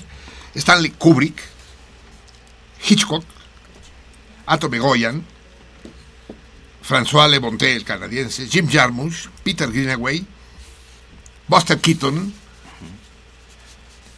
eh, de habla inglesa pero no gringos, Karel Rice, no, Lindsay Anderson, no me interrumpa chingada. Sí, sí, sí.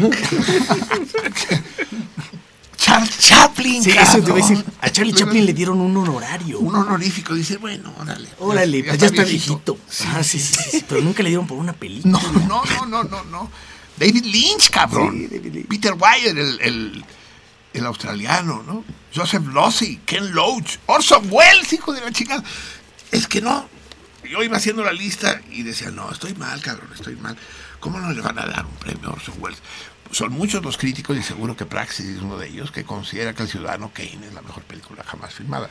Criterio con el que no coincido, pero que es harto divulgado entre los que sí saben de cine. Harto divulgado, pero no, no, es la mejor, ¿no? No es la mejor. Pero es una gran película. Es una gran película y hay que verla, ¿no? Cuando te quieres dedicar a la cinefilia, simplemente cuando quieres entrar a la cinefilia, al mundo de la cinefilia eh, eh, del amor al cine, tienes De la que pasión, pasar, de la pasión absoluta, tienes que pasar por el Ciudadano Kane, amarla y después odiarla, ¿no? Así Porque es, tiene todos los romper el elementos. vínculo edípico, ¿no? Exacto, tiene todos los elementos para votarla, ¿no? También. Y yo- pero ah, acabas de decir una lista y dijiste algo No, muy la he acabado, ¿eh? Sí, sí, sí. Pero ya no la voy a acabar porque... Y, y dijiste algo muy importante antes. Sí, sí, de nuevo, sí se trata de un asunto doméstico. Todos estos, estas fie- fierecillas que acabas de mencionar no son domesticadas. Son cineastas bárbaros. Artistas, cabrón. Artistones, artistones del cine. Al que ningún Giñárritu le llega ni a los talones, ¿no? Ni más ni Pero- menos. pero nada que ver, Nada, nada. Con nada más con los tres que dijiste, gringos, ya no digas la otra lista. Los tres primeros son David Lynch, Buster Keaton, Orson Griffith, Welles. ni más ni menos. Así es. David Wright, Wright Griffith, ¿no? Sí, El Griffith no padre está de- en mi lista, cabrón, no me Sí, sí. Brian De Palma, Sí, sí, sí, sí. Arthur Penn, Sam Peckinpah. Ah, Me quema las manos la lista, cabrón. Sí, sí, sí, sí, sí. Y no han pasado, y llevan 70 años haciendo ese puto pastel de quinceañeras de... Horrendo. Pero, pero sí, ¿de cuál es la pastelería más chafa de México? Sí. El molino. Sí, sí, sí. De plano. De plano. No sé. No sé, Sí, ¿no? sí. Pues de la, la miniatura, ¿no? La pastelería de la miniatura. Sí, diga- digamos que hay dos tipos de cine, ¿no? Praxis, el, el cine arte, el cine autor, el cine, el cine que provoca. El cine. El cine, cine, el cine, sí, como tú dices. Eh, eh, el que provoca vivencias, es decir, el que después de ver la película ya no eres el mismo de antes.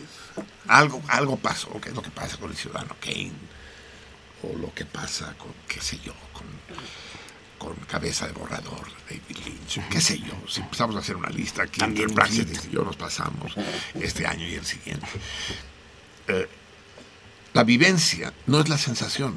La- el cine entretenimiento, el cine distractivo, eh, ese provoca sensaciones epidérmicas. Te da miedo, te da ternura, te hace reír, te hace llorar. ¿No? Eh, el derecho de nacer. Pero cuando se acaba la película y sales de la sala, pues, se acabó el miedo, la ternura y demás. Yo recuerdo a mi hija, me decía, Aina, viendo, se reunió con sus amiguitas en la casa y dice, papá, vamos a ver una película de miedo.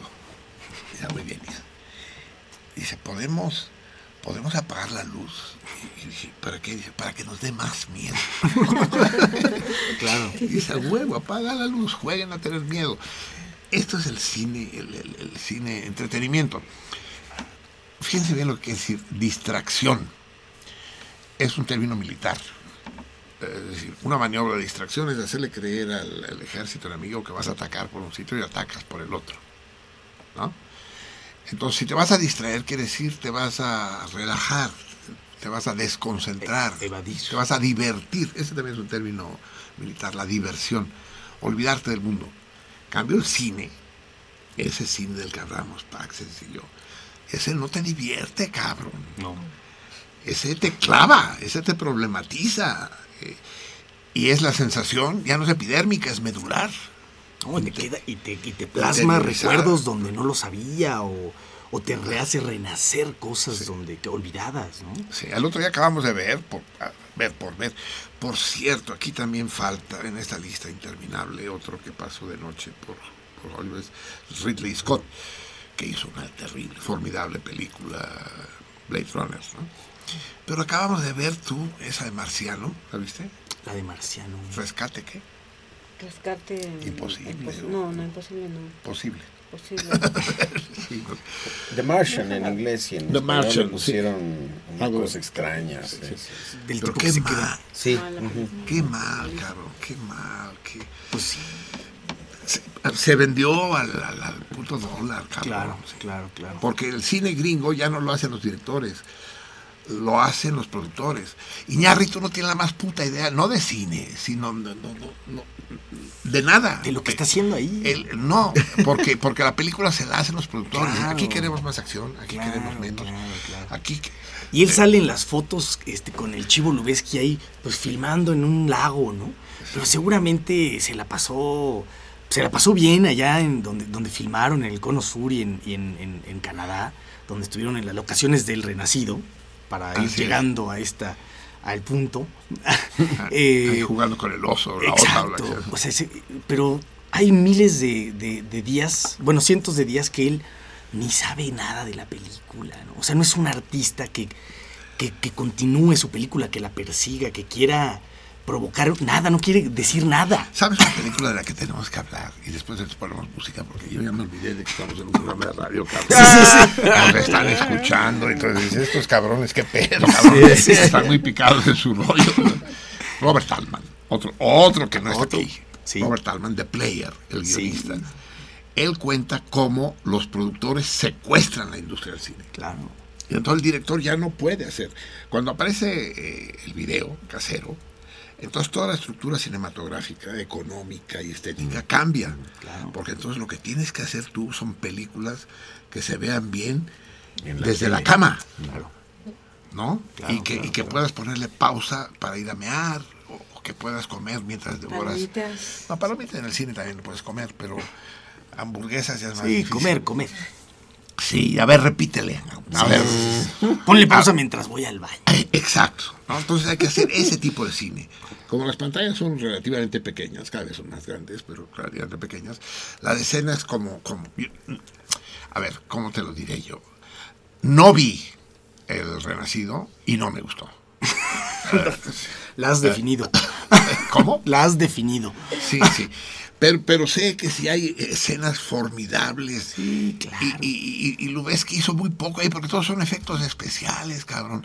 Tú ya has visto cómo, cómo filman las chingaderas. En un puto estudio más soso que este, te ponen en el París de 1714 o en la selva amazónica, ¿no? Sí, sí, sí. Y no hay, no hay ni selva, ni, ni Versalles, ni un carajo. Claro. To- todo es una gran engañifa. El cine truculento, ¿no? Exactamente. ¿Se puede hacer algo en contra de eso? Pues claro, eh, precisamente este, este asunto de, de filme, el, mucho de la editorial de filme, es eh, no decir si está buena, si está mala, si me gustó o no me gustó, eso es irrelevante, sino eh, ver la película y, y- y- e invitar a los demás que también la vean desde una perspectiva pues crítica, ¿no? Decir, a ver, ¿qué es esto de la osa respirándole a la cámara? ¿Qué es este cine encimista? ¿no? O sea, se madrean a, a Leonardo DiCaprio, pero no basta con madreárselo, también te están madreando a ti porque la cámara... te- te- no hables cuando yo interrumpo. Sí. Eh, eh, eh, ¿Tú crees que, es, que, que alguien puede llamarse Leonardo DiCaprio, cabrón? Nadie puede llamarse Leonardo DiCaprio, cabrón. Es como... Es, es que es, es ridículo, cabrón. ¿no? Se, se debe llamar Giovanni Petroni, ¿no? No sé cómo, cómo- cómo carajo se llama, ¿no? Claro. Leonardo DiCaprio, ¿no? Como con la otra pendeja, la vieja, la que se cortó las tetas, ¿cómo se llama? Julie- ah, no, ah, Angelina. Angelina Jolie. Mis huevos, Angelina Jolie, cabrón. Llamas, No, te se llamas llama Pet- Petra Buitragues, cabrón. Angelina Jolie. Bueno, lo mismo Es el fenómeno. una gran farsa. Alejandro se quitó el González. Es cierto, G. G. Alejandro G. Iñárritu. Y le preguntaban, Y ¿por por qué quitaste González? Dice, porque les cuesta pronunciar. Sí, pues, puto. En cambio, Iñárritu le sale puta. Poca madre. poca madre. Pero eso es por eso es los, los giñarrituristas, ¿no? Los, Los ah, giñarrituristas. Sí, sí, sí. Los. Que también es otro fenómeno que surgió, ¿no? De, de- también se empieza a ver a, a- a alguien que triunfa en Hollywood como a- un ejemplo a seguir, ¿no? Miren, un mexicano que finalmente la armó. Que México, se fueron al ángel. Sí, sí, sí, sí. México, dice, puta, no mamen, cabrón. o sea, ¿de qué estamos hablando, cabrón? ¿De qué película, no? Sí. ¿De qué solo, he visto una cosa casi tan ridícula como esa. Casi tan ridícula. Pero es- es que aunque. ¿Sabían ustedes que ninguna película mexicana ha ganado nunca ningún Oscar? Así es. Y que solo hay dos películas latinoamericanas, y las dos malonas, eh, eh, las dos argentinas, La historia oficial y, y otra. Pero, pero ninguna película brasileña ni colombiana, eso no existe. Cubana, cabrón. O sea, no, he- no, no, no, no he ido a hablar de española. No existe eso, cabrón. Bueno, O sea, Almodóvar, Almodóvar. Almodóvar, Es un bueno, consentido. Almodóvar, sí, pero bueno, sí, sí, exacto, Almodóvar. Y Buñuel ganó una vez, pero ganó con una película francesa, ¿no? Con, con el discreto encanto. Pero, pero del cine mexicano de Buñuel, Los Olvidados, Viridiana, Nazarín, no existe. Ya El si- ángel exterminador. Ah, sí, si les hablas de la fórmula secreta, dices, no, no, cabrón, no Se mames. asustan, se asustan. Sí, no, pero para nada, no existen.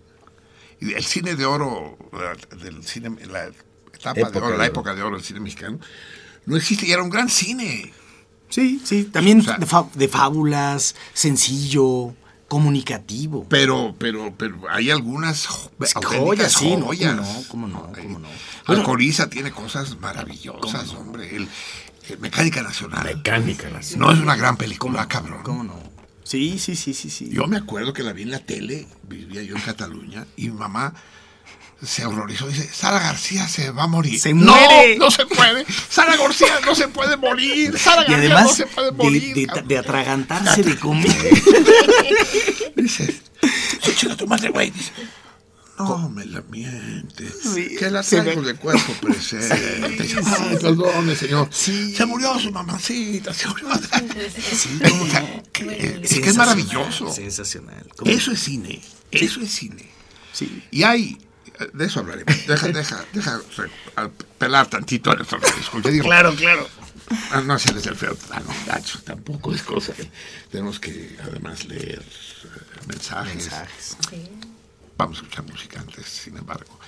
Les repito el torito del día de hoy. Qué enorme músico murió el mismo día del mismo año en la misma ciudad que un enorme político, que un gran político.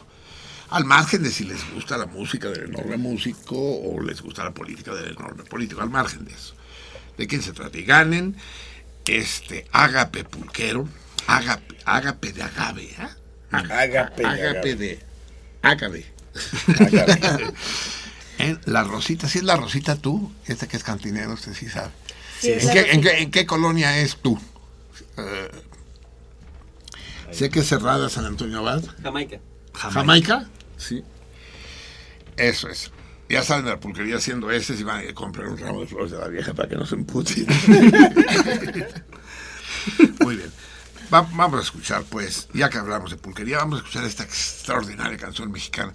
Porque no solo el cine el que está jodido, es el arte, la creatividad, la música mexicana, cabrón.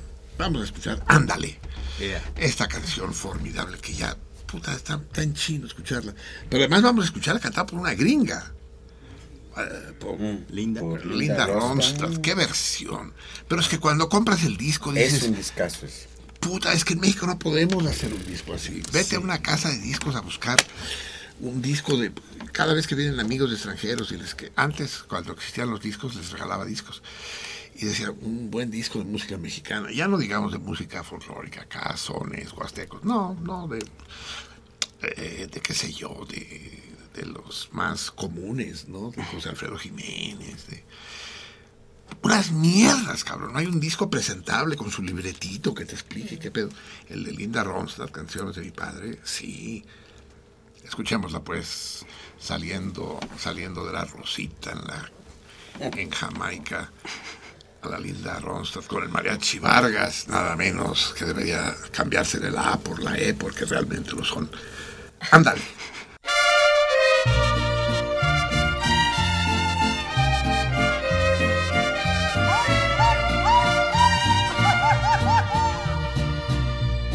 ¿Qué dirán los de tu casa cuando me miren tomando? Pensarán que por tu causa yo me vivo emborrachando y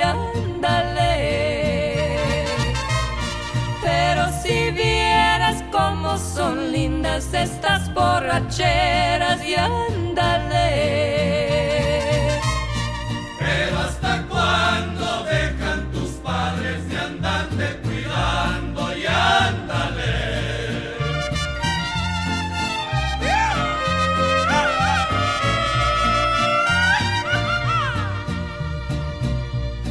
Cada vez que vengo a verte siempre me voy resbalando. ¿O es que tengo mala suerte o es que me está lloviznando y ándale? Pero si vieras seco mi chaco en mi higuera ladera y ándale.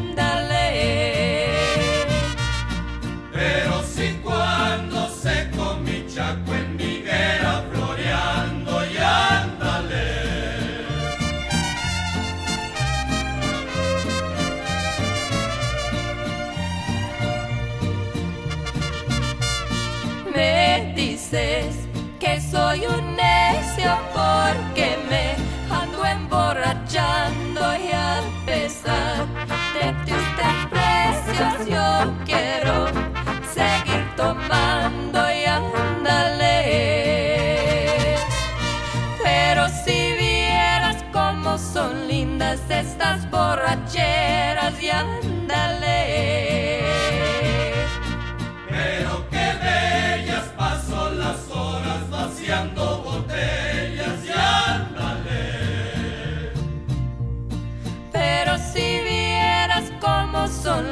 estas borracheras y ándale.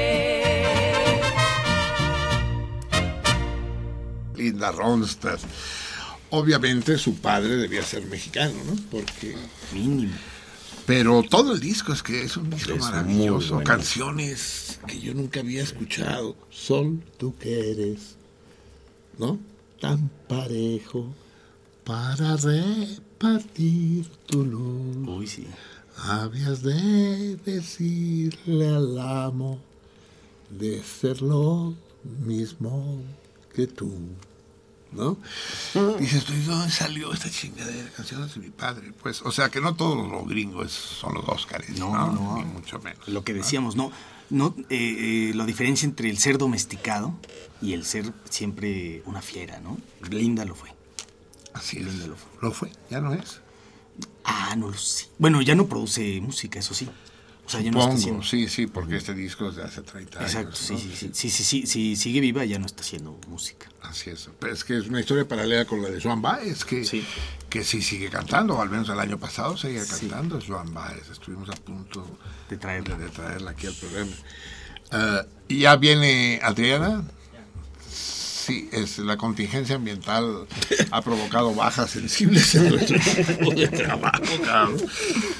Sí, Pero, aquí, a ver, aquí. tenemos, eh, vamos a hacer, vamos a hacerle lugar a nuestros radioescuchas. ¿Qué, ¿Qué nos han dicho por teléfono, Javier? Dice Berardo López, el señor Perelló, a manera de aportación para el cardumen, les doy el verdadero nombre del músico hindú, dice aquí, David Shankar, será Ravi, Ravi. Shankar. David.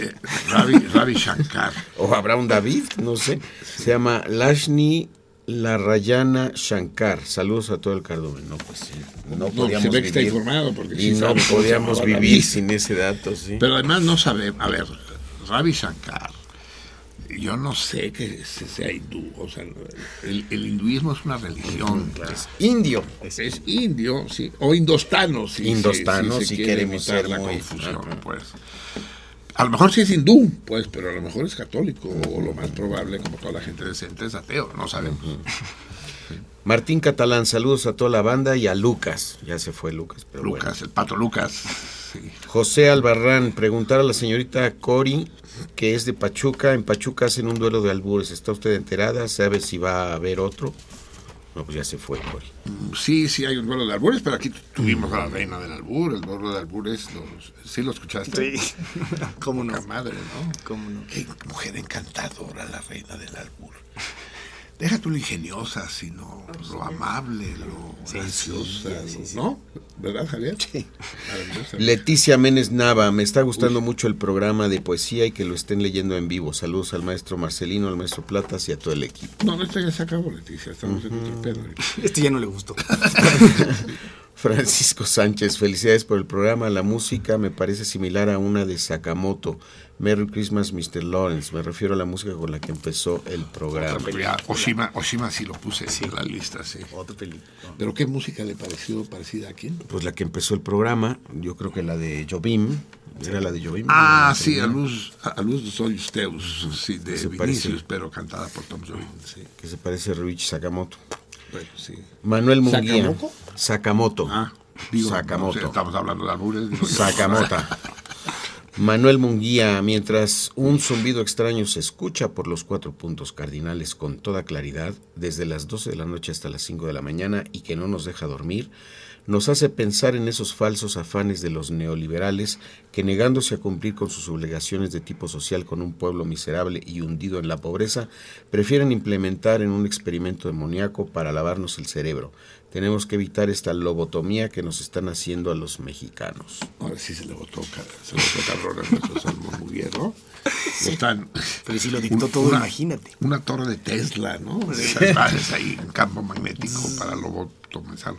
Pero a ver, Manuel, a ver si nos entendemos tú y yo, hijo. Es que la última vez que tuvimos a un maniático obsesivo compulsivo como tú, acabó poniendo una bomba en Walmart y le fue como feria. Cálmate. Primero cálmate. La culpa de que haya explotación en el mundo no es de los explotadores, cabrón. Explotador yo quisiera ser. La culpa es de los explotados, de los que se dejan explotar, por el amor de Dios. ¿O qué quieres? Que los ricos se ocupen de los pobres, que se vuelvan hermanitas diciendo. de la caridad, que, que nos ayuden, que nos pasen una lana, que, que nos paremos Que nos todos los Oscar. semáforos y pasen los ricos repartiendo billetes. O sea, ¿cómo? No, el, fenómeno de la explotación existe, Manuel, por supuesto, y tiene un solo remedio que es la revolución, pero la revolución no la van a hacer los ricos, ni los demócratas, ni los amantes de los Óscares, ¿no? La revolución la, la- la van a hacer pues los amantes de, de Torascola y de, de Palestano y de Tarkovsky, cabrón. Te dije Otro, Tarkovsky, otro. otro, que... Que pasó de ni lo ven, ¿no? Sí. Pero es que hasta eso, decir, ¿y por qué le pusieron Oscar? Porque sí. Dice, ay, no mames, cabrón. Es como ese chiste rumano. que El humor rumano, yo estoy desde hace años tratando de introducirlos al humor rumano. No es fácil, porque es humor de tercer nivel. Es muy extraño el humor rumano. Los tres peces en la charca, ¿sí te acuerdas? Hay tres peces. en- ¿Tú te acuerdas? No, no. ¿No lo has escuchado? Hace Hay poco tres lo pe- dijiste, sí. Tres peces en una charca. y pasa una, una garza volando sobre la charca. Batiendo sus alas. Y los tres peces la ven pasar. La mímica corre por cuenta de ustedes, porque los tres peces la quedan mirando y uno de ellos suspira. Los peces también suspiran. Ay, cómo me gustaría ser garza, cabrón. ¿Por qué? Le preguntan a los otros dos. Para irme de esta pinche charca de mierda que ya no la soporto, cabrón. Y irme lejos, lejos, volar. Los otros lo quedan viendo y dicen, bueno, al rato pasa otra garza sobre la charca. Y el, el segundo pez dice, ay, cómo me gustaría ser dos garzas. Los otros dos se lo quedan mirando así, ¿para qué tú? Pues para irme de esta pinche charca de mierda que ya no la soporto. Pero para poder regresar después, porque seguro la iba yo a extrañar. Y dice, ah, cercana. Y al rato pasa, claro, la tercera garza. Los peces la miran y el tercero dice, ay, cómo me gustaría ser tres garzas. ¿Por qué? Le preguntan los otros dos. Dice, no más. no, digo, si ya estamos puestos a decir. Carlos. Y así es. ¿Por qué le pusieron Oscar? Así son. No, más. Eso ya revela la, la- la fuerza de, de- de la imaginación, Y si además- de la creatividad. Si llegáramos a saber cuál es el criterio para dar un Oscar, seguramente sería algo así. Pues no mal. Se lo dimos este, No, hay, pues no. hay mucha lana. Claro, claro. es, es todo un business ahí, cabrón. ¿eh? Carlos Sánchez, tengo un amigo que se curó del alcoholismo bebiendo pulque, el cual bebe religiosamente todos los días y se ve muy sano. Hablando de Se curó del alcoholismo. Hablando de garzas. Sí, hablando de garzas. Se curó tomando bebiendo pulque. Qué chingonería. ¿Cómo no? El rey ¿Cómo se llama? ¿Cómo se llama nuestro terapeuta? Carlos Sánchez. Muy bien, Carlos Carlos. Sánchez. sí. Vamos a popularizar el remedio casero. Para curar el alcoholismo. El rey, el gran artista, el gran artista George C. Scott dijo, los Óscares no Grande, son, gran actor. sí, dijo, los Óscares no son más que un gran desfile de carne. Claro. Sí, no está mal. Bien, más hueso que carne, pero sí. Ahora, en la actualidad. Ahora, sí. Jaime Cerda, contesta el torito, comentario interesante, bello y lleno de información el programa. Saludos a todos. Órale. Sí, estos son, eh, son nuestros paleros. Lucía Villarreal contesta el torito. La gran Lucía ataca de nuevo. Mariana para Y seguro, a ver, Praxedis. deja ver, seguro contestó bien la hija de la chingada. esta. La detesto, esta hija de la chingada. Menos mal que se equivocó. También por Facebook. ¿Eh? Hay una. Ah, y además dobletea. No, no, no, Sí, eh, sí. bueno, esta no sé por qué me la pusieron, pero aquí dice Ah, sí, FB. Facebook dice Facebook. FB. Ah, Es el mismo. es el mismo. Ah, entonces sí, porque ella pensó tal vez que no se había recibido su... Ah, sí. Insistió. Sí, sí, sí. Mariana para Praxedis, un saludo de su hermana, lo estamos escuchando. Muy bien, muy bien. Ah, te dije, la, Paleras. la clac, ¿no? Sí, sí, sí. Los paleros, cabrón, no sé, o sea. Claudia Reyes contesta el torito y es lo que tengo hasta ahora de los... Muy, muy bien, amigos. La Ya es la por una y teléfono. media de la madrugada y estábamos sereno. hablando del no cine. con, con el querido Praxedis y la más reciente de mis amigas, Ale. ¿Qué tenemos en Twitter, Miri? Nos escribe Alberto Montesinos. eh, dice, el programa está de superlujo. Esas, le- esas lecturas del maestro Javier enamoran. Ay, ay, ay. Ah, ¿Quién, ¿Quién lo dijo? Alberto Montesinos. ¿Lo conoces? ¿Has tenido relaciones tengo, con él? no, no sé quién es. ¿No? Es, es de tu, es ¿Forma parte ya de tu pasado? Hoy vas a entrar en mi pasado. Tlacuache, cuando pasa... Uy, el dulce, el, dulce Tlacuache. el más, el, el- el más eh, considerado y cuidadoso de nuestros salmones. Vaya que sí es el más dulce. Cuando pasa el gran señor, el noble, el noble campesino se inclina profundamente ante él y en silencio se tira un pedo. Saludos, viejo. Está bien, Tlacuache, solo que me aclararás quién es el gran señor, quién es el campesino. Exacto. ¿Qué comió el campesino? Y que- Sí. Alma Rosa Morales. Café combate más sentido contrario, igual insomnio seguro. Buenas noches, salmones, besos y abrazos. ¿Combate? Café Combate seguro es el nombre de su... Ah, del café. De Oh, café. Ah, porque ella escribe No, desde eh, Chihuahua. Me imagino que el café combate, bueno, más sentido contrario, combate el insomnio, ¿no? Ah, pues sí, Me sí, sí. imagino que se refiere a eso. Una metáfora. Ah, porque hay coma, café, coma, No, no, no hay coma, pero no, no he escuchado ningún nombre de un café combate. pero es que ella vive en otro país, en, en Chihuahua. Ah, cierto, cierto, cierto. Bueno, también nos Ha de ser, ¿cómo se llama el café? El café rudo aquí, el café de... ¿El café legal? Es el legal, no Ese- Ese es el bueno, es el bueno. A huevo. Bueno, también nos escribe César Berlanga. Uy, ataca Maza- Mazatlán. Estamos con pendiente porque dice que ya estaban a punto de levantar la huelga. Sí, de hecho es, de eso habla. Dice, ayer martes temprano entregamos las instalaciones. El resultado de la huelga con sus eh, claroscuros no podría ser diferente. Pero no nos da detalles. Eh, César es nuestro salmón mazatleco y es investigador en el CIAT, IAT, CIAT, CIAT, Centro de Investigaciones sobre... el Centro de Investigación en Alimentación y Desarrollo. Eso es. Y los investigadores se fueron a la, a la huelga y la sostuvieron durante pues, 15 días, ¿no? Sí, exactamente. Pero no nos, no nos platica detalles. Pero en todo caso, bien por los claros, mal por los oscuros. Bueno, y agrega también el mismo querido Tiburón Palacios. Vete preparando la botella de vino de vino tinto. Igual estás invitado a la pulcata, mi premio. O sea, él ya Él ya se da ganador. ya se- exactamente. Eso. ¿Qué tal? Ajá, Muy bien. Por cierto, por cierto, ¿sigue él? No, Entonces, antes de que pasemos. Porque César, eh, miren, este, es- este es un mecanismo que debemos explicar, ya lo hemos explicado otras veces, pero hace tiempo que no lo hacemos. Luego sucede que hay respuestas correctas a los toritos que no reconocemos como tales, que no reconozco como tales, por ignorancia o por, por confusión, por... Y eso después, cuando, cuando lo documentamos, y si ustedes nos ayudan a documentarlo mejor, lo corregimos. Es el caso con César Berlanga, con el torito en el que preguntábamos hace tres semanas, eh, ¿cuál de las calles de la colonia Nahuac está, tiene el nombre de un lago inexistente? De un lago que no existe en el mundo, existe solo en la calle. Es la respuesta que yo di por buena y que ganó, ya no me acuerdo quién, eh, quién lo ganó.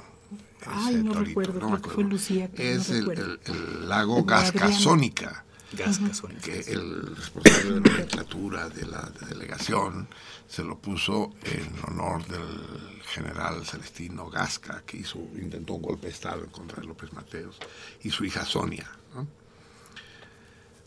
La respuesta es correcta y el torito estuvo bien asignado. Sin embargo, César dio otra respuesta correcta que yo ignoraba y que al documentar constaté que sí. El lago Silverio también existe. Él me, me dijo, es muy pretencioso el César, te lo dice alguien que se patea la Santa Julia de arriba abajo. Eh, el Mazatleco Santa Juliano. Pero tienes razón, existe en la colonia Nahuac el lago Silverio y no existe en ningún otro lado del mundo. Entonces, eh, tenemos que hacer participar a, a César hoy, Hoy. si, si no en, en alguno de los toritos en los que no participe, pues, ¿no? O en los que no le acierte, porque su respuesta es correcta. Y esto lo haremos siempre. Si ustedes consideran que nuestro veredicto es injusto, escríbanos, háblenos y si ha lugar, pues corregimos el desaguisado. Y contestan a coro los ganadores anteriores y los premios, Sí, papá. claro, Bueno, aquí hay otro tuit muy importante. Eh, nos escribe Filme Magazine. Ah, pues Dice, sí. dejen hablar más a Prat. Sería bueno que su- sería bueno para su programa, en serio. Y eso lo escribió él, ¿verdad? Aquí abajito. Trae, su también Caifán Mex. Buenas lunas. Y pregunta, Maese Marcelín, ¿en tu lista están el tambor de Ojalata y Macario? Macario. Ah, Macario, otra gran película. No, es que yo no hice lista de películas, porque entonces sí ya se hacía todavía más Interminable. Y bueno, interminable. Pero Slondorf, Slondorf sí ganó un Oscar, ganó un Oscar por no por el tambor de hojalata, por algo. la de la, la de la chava, no me acuerdo cómo se llama, el Volker, que también tiene una historia íntima con México. Sabían que eh, fue esposo de, de Lucha Reyes, de Lucha, perdón, de Lucha Villa. ¿En serio, cabrón? ¿Slondorf? Ni más. Se cogió a la lucha Villa. Se la llevó. ¿Se nos la cogió? Se la llevó, se la llevó a Berlín, a ese Berlín de Schlondorf. Y además, dice Lucha Villa muy orgullosa, vivía ya como 10 años, nunca aprendí ni a dar las gracias en alemán. Y ese güey dice, hasta escribió un libro en español. Para ¿no? Imagínate Aquí mi chicharrón Lucha es Villa. truena, cabrón. Toda madre, cabrón. Sí, Slender sí ganó un, un Oscar y, y Macario es una enorme película, sí. Bueno, es que no darle ni siquiera de actor secundario a López Tarso. Ay, no mames, cabrón. No, pero Macario no es. Ah, sí, es Sí, López Tarso López y Tarso. Lucero, Enrique Sí, Lucero. ¿no? La Muy muerte. buena película. Así es. Bueno, y igual Caifán Mex, no sé si es pregunta, pero imagino que sí, porque no da. Dice, ¿por qué el ojete de platas no toca en el programa? ¿Qué quieres que toque o qué? Pues no sé.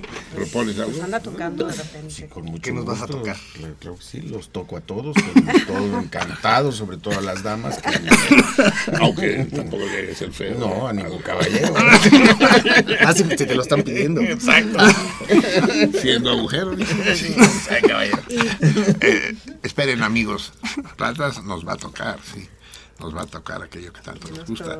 Eh, porque dentro de poco, eh, todavía no les puedo dar la fecha exacta, pero en el mes de abril va a tener lugar la que fue proverbial antaño y volverá a ser Cena de los Salmones. ¿Eh? Este año va de nuez y va de nuez pronto.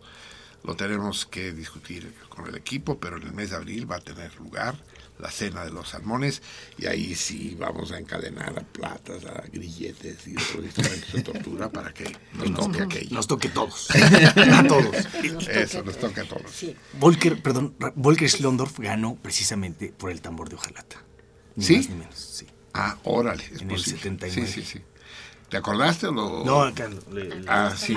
las fichas técnicas. Sí, sí, porque además es, fi- es una película que no es fácil. No, no, no, no, no, es fácil de la misma manera que, que el autor de la novela. eh, Gras. Gunther.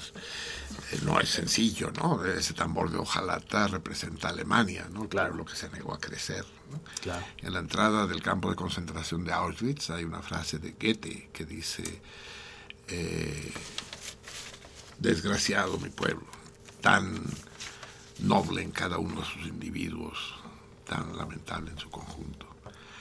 Y es un poco la tesis de Graz. Graz es de los pocos alemanes que tuvo los huevos de oponerse a la reunificación de Alemania. ¿no? Dijo, no, ni madres, es- esto es un- una conquista colonial lo que están haciendo. ¿no? La República Democrática Alemana ya es un país. Claro.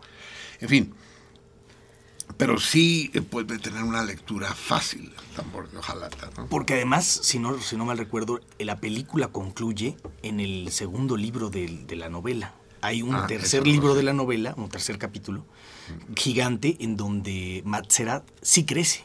Oscar, el, el Ah, personaje. eso no lo recuerdo. yo, Eh, sí. La película acaba cuando él empieza a crecer. Y en el, en el, el libro lo continúa y se hace un, un este, baterista de jazz. Y continúa la saga, ¿no? De alemana. Nada de eso lo recuerdo yo. En la sí. película no. Y ya no, no, no apareció en la película. Sí. Sí, bien, bien documentado. Bueno, nos aclara Alma Rosa Morales. Dice, café combate 100% chihuahuense. Y- está- y bueno, nuestra nos- perspicacia tradicional ya Exacto. había deducido. que- Nos vuelve a escribir Filme Sí, Magazine. Chihuahua es célebre por sus cafetales formidables. tropical. Café de altura. café de, ahora sí que de bajura. café, Sí. Pinche arena. ahí. Eh, nos vuelve a escribir Filme. Magazine y dice, este programa es perellocracia, tratando mal a sus invitados Oh, que tienen muchísimo que aportar. Apertura, Marcelino. Refrescate. Ya ves. Hijo de la chingada, tienes a tus huestes. Sí, eh, sí, sí, sí, sí, eh, y a esta hora ya hasta me sorprende. es, graba, es un mensaje grabado. Sí, ¿no? Porque dice, sí. hable o no hable, lo mandan. Y bueno, ah, también nos manda el rebost. El Rost, nuestro padrino formidable, el restaurante del Orfeo Catalá, ese oasis para sibaritas formidable. Ya saben ustedes dónde está Marsella 45, el mejor arroz negro de este lado del Atlántico. Es maravilloso. la carta, la butifarra con alubias. Y ahora ha mejorado más todavía porque recuperó Jordi a este. ¿Saben que el mejor cocinero catalán de México es un indio? Les tengo que preguntar de dónde es, pero sí, indio, indio, cabrón. Naum. Exacto. no. Y él aprendió a cocinar a la catalana pues, desde su infancia, yo creo.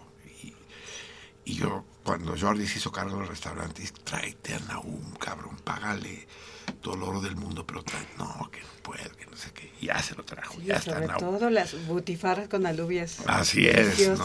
Uf. Bueno, y nos recomienda que eh, no te pierdas nuestras promociones durante el Festival del Centro Histórico. ¿Quién? El Rebost. Jordi, sí. Ah, el Rebost Sí, sí. tiene Ajá. promociones. Y bueno, ya... Es que hay una, hay una promoción de 50 pesos y te dan una copa de vino tinto Rioja y una tapa.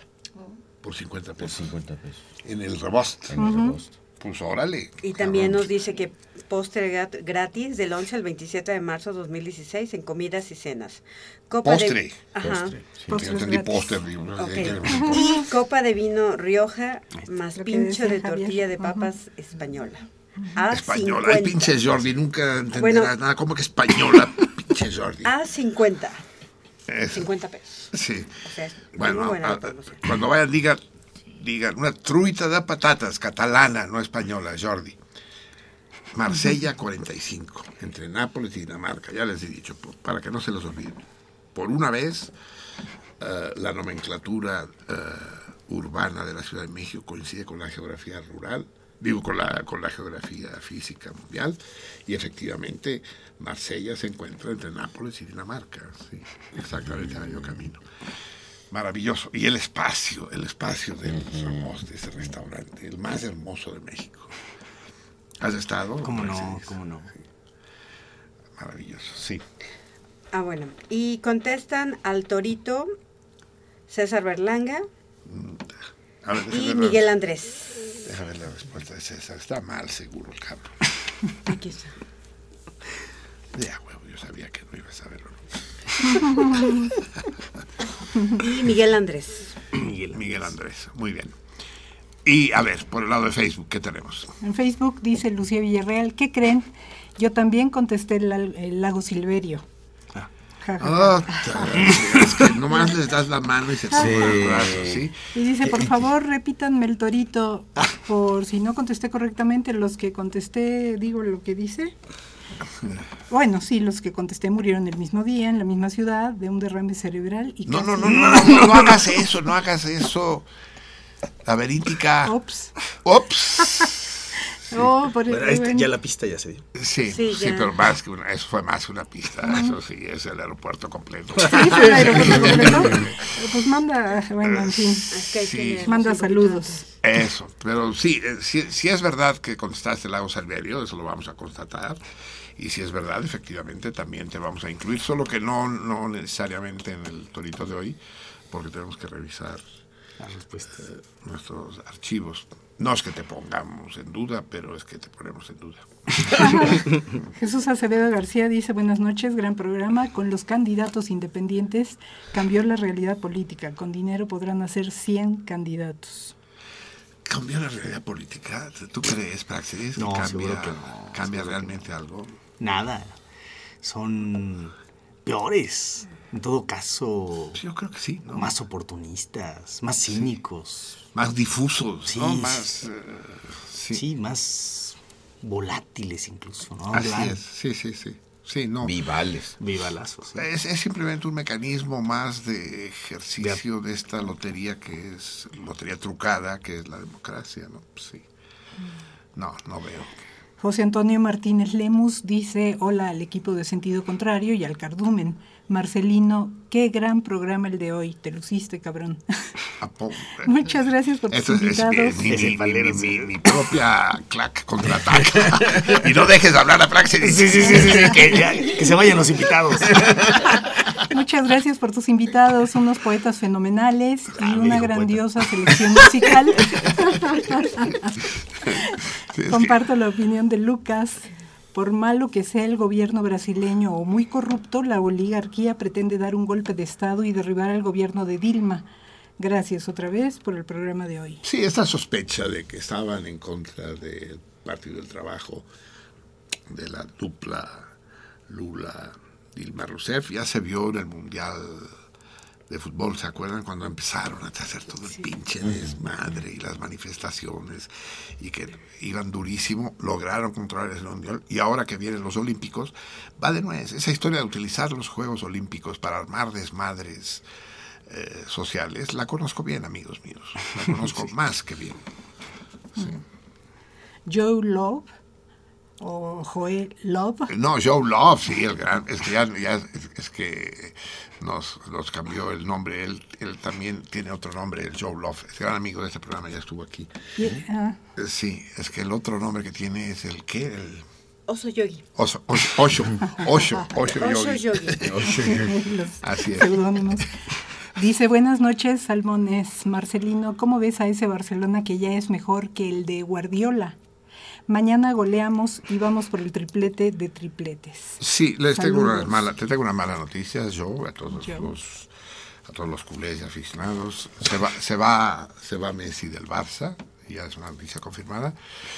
Eh, fue contratado por el Ballet Bolshoi de Moscú y empezará a representar, empieza con el Lago de los Cisnes y sigue con Copelia una semana después, pero ya lo perdimos para el fútbol, sí, era natural. Mi- perdón que lo interrumpa tantito, pero hay algo importante. Dave eh, nos escribe y nos dice, la Rosita está en la colonia Tránsito frente a la estación de bomberos, atrás del extinto Cine Sonora, no en Jamaica. Órale, está despistado. Es que el pinche tiburón Les quería ir él. tránsito. Y está desviando a la gente hacia el mercado de Exacto. Jamaica. Y bueno, yo le pregunté al Pi, pero no Sí. me contesta, entonces Eso. me imagino que Pero él el sí, Davey, él el debe- Davey sí. es pulquero. Sí, él- sí, él sí, se le ve. No, el- el- es que el, el, el, el- No es cierto, Dave. el- el- Un abrazo. el tiburón es más tequilero, cabrón. Sí. Sí. Y Y, si, nosotros y- somos y si el mezcal fuera más barato, sería mezcalero. Sí. Eh, Fernando Illarramendi dice, queridos salmones, quiero Sí, agradecer... y, y, Yarramendi, eso debe ser de origen griego, ¿verdad? El apellido. Sí. Pues dice, queridos salmones, quiero agradecer primeramente el excelente programa de la semana pasada. Escuchar la conversación entre Sara Lovera y Marcelino ha sido como imaginar una partida de ajedrez entre Bobby Fischer y Gary Kasparov. ¿Quién es quién? Ajá. La querida Sara, sí. Pero, de- pero no es exactamente así. ¿eh? Quiero que recuerden que cuando tengo invitados, no es el caso con, con el querido Praxis, porque con el que estamos absolutamente de acuerdo. Es decir, es un poco más turbatorio hablar con él, ¿no? sí. Con Sara Lovera no estoy de acuerdo, pero yo no puedo debatir con mis invitados. O sea, yo estoy en calidad de anfitrión y como tal, sea hombre, sea mujer, debo la, uh, la caballerosidad obligatoria la cortesía. de dejarle expresar sus opiniones sin acorralarlas, pero, pero el problema del, del, feminismo en la sociedad contemporánea, en particular la mexicana, es intrincado y ustedes conocen mal que bien mis opiniones sobre el asunto y, gen, y a pesar de que en algunos puntos coincido con los de Sara, no del todo. Todo caso, una mujer brillante, inteligente, y me gustaría poder discutir con ella en un terreno neutral. Hay gentes con la que le gusta uno discutir y otra con la que no. Sí. Pues dice eh, un debate fascinante comparado, si se me permite, al choque de dos estrellas para la creación de un universo lleno de... ya, ya, o sea, me, me, me, me, dijo agujero negro.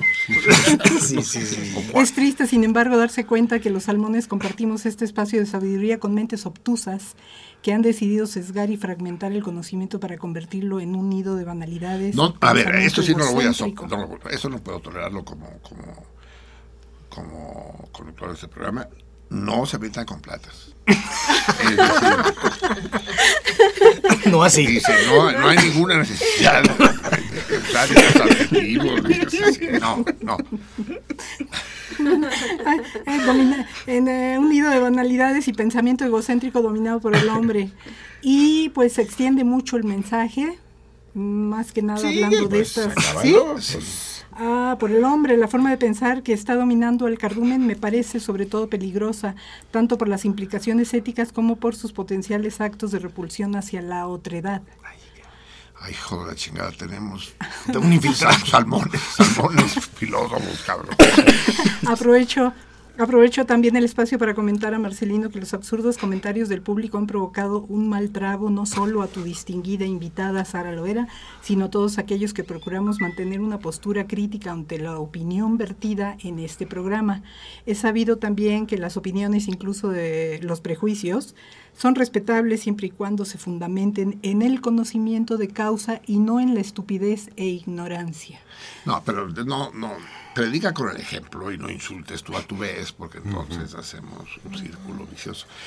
Sí, hubo pues, algunas llamadas, uh -huh. digamos, eh, agresivas, por decirlo de alguna manera, pero que también tienen lugar en el programa, no, no nos escandalizamos, ¿no? Nos llevamos de a cuartos, esas son las reglas, y, y Sara Lovera en particular es una mujer con suficiente altura intelectual como para no desgarrarse las vestiduras ante cualquier improperio pues eh, se, se, extiende bastante más, pero okay. se puede leer en la página de la Salmoniza en la sección de publicaciones. Sí, sí, sí, los, sí, no dice nada que sea distinto. No, interesante es.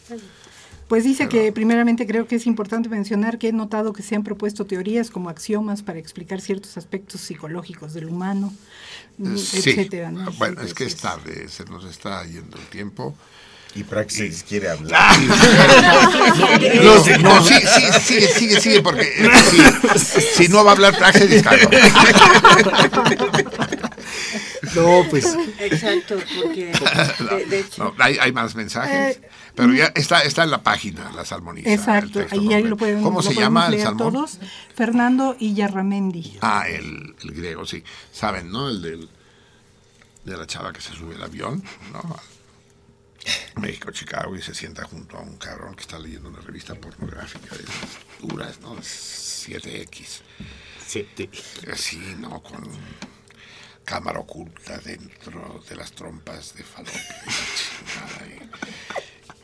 Y, y, de repente ve eso y llama, señorita, ¿me podría cambiar de asiento, por favor? Y dice, ¿algún problema, señorita? Es que aquí el señor no me gusta como compañero, está leyendo y de repente el otro se voltea y dice, ay, discúlpeme usted, señor, estaba yo abstraído. Pero no, no, no, dobla su, su revista, la.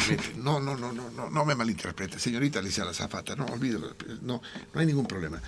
Le ruego que, que no me juzgue mal. No soy un pervertido, no soy un pornógrafo. No, lo que sucede es soy sexólogo, ¿sabe usted? Y en este momento me estoy dirigiendo, voy a, a Frankfurt, escala Chicago, a dar una conferencia de sexología y estaba preparando el material, estaba en mi, mi PowerPoint eh, para eh, eh, pero, pero no, no, entiendo que a usted le, haya parecido eh, psicalípico lo que estoy la gente no familiarizada, los especialistas lo vemos con otros ojos, ¿no entiende usted? Dice, ah, ¿es usted sexólogo? ¿Qué es eso? Es la ciencia que estudia todo lo relacionado con las relaciones sexuales, con los aspectos. Existe una ciencia, no me diga, sí, sí, claro que sí, existe. Y pueden ustedes sacar conclusiones y, y hacer análisis. Sí, claro, señorita, lo hacemos, por supuesto.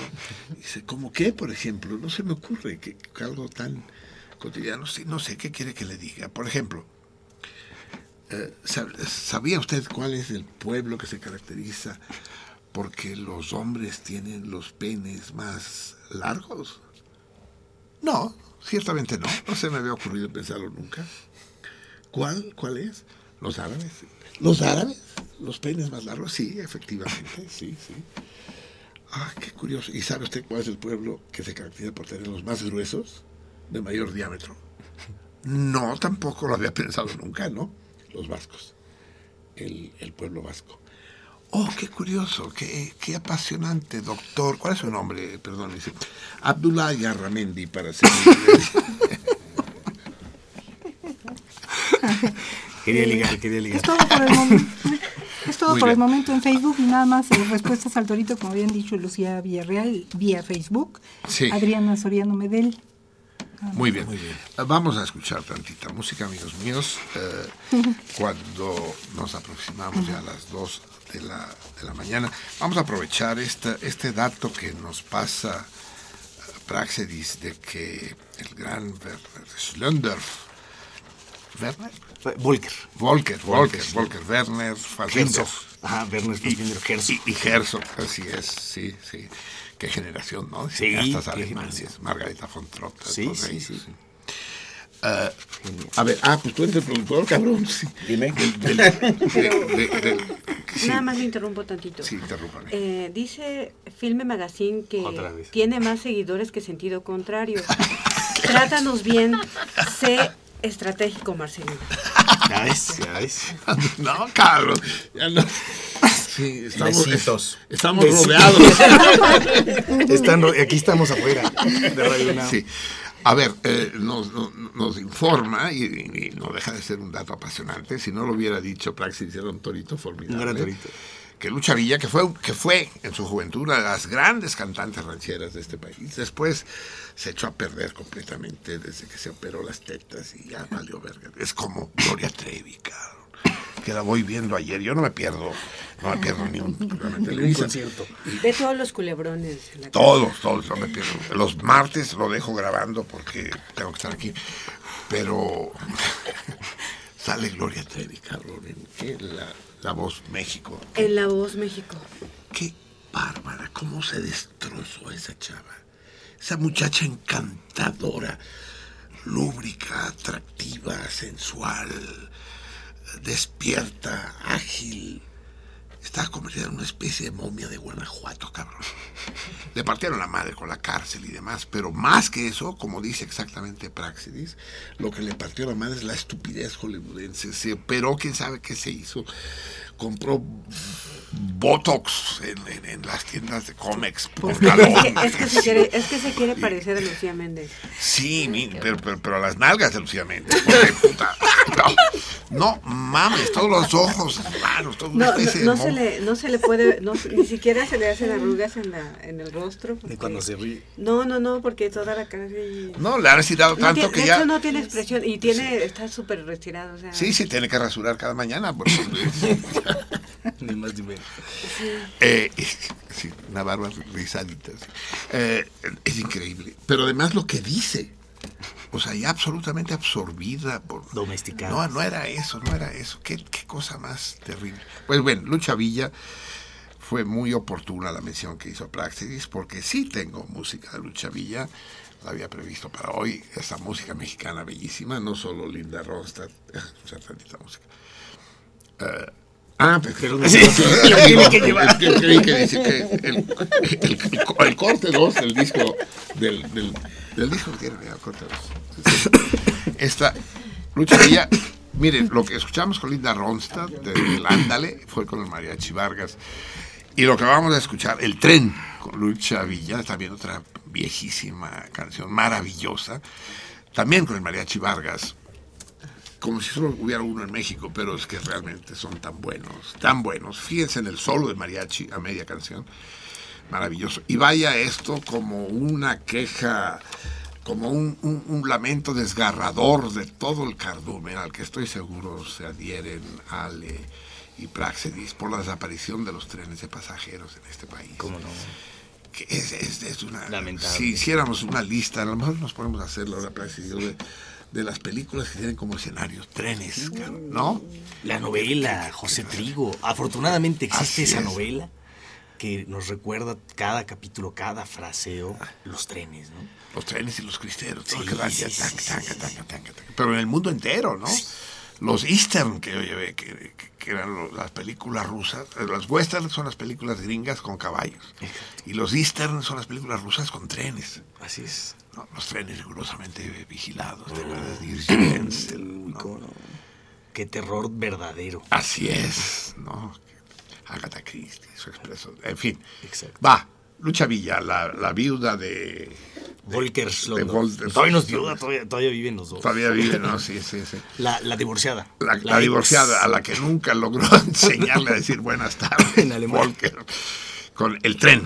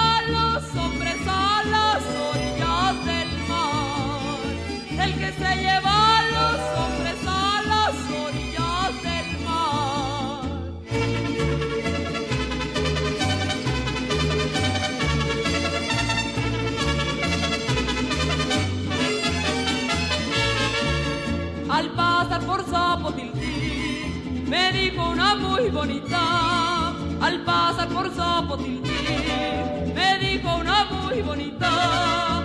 Que dice, Señor, me lleva, ya traigo mi maletita.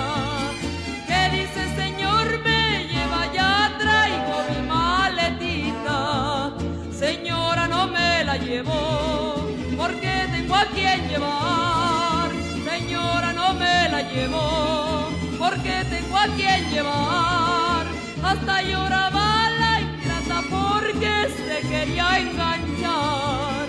Hasta lloraba la ingrata porque se quería enganchar.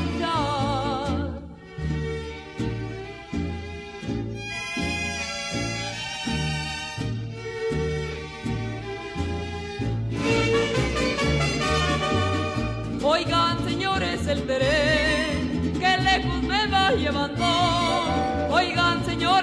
volveré, que lejos me va llevando. Oigan los silbidos que ya cuando ya va caminando. Oigan los silbidos que ya cuando ya va caminando. Ay, ay, ay.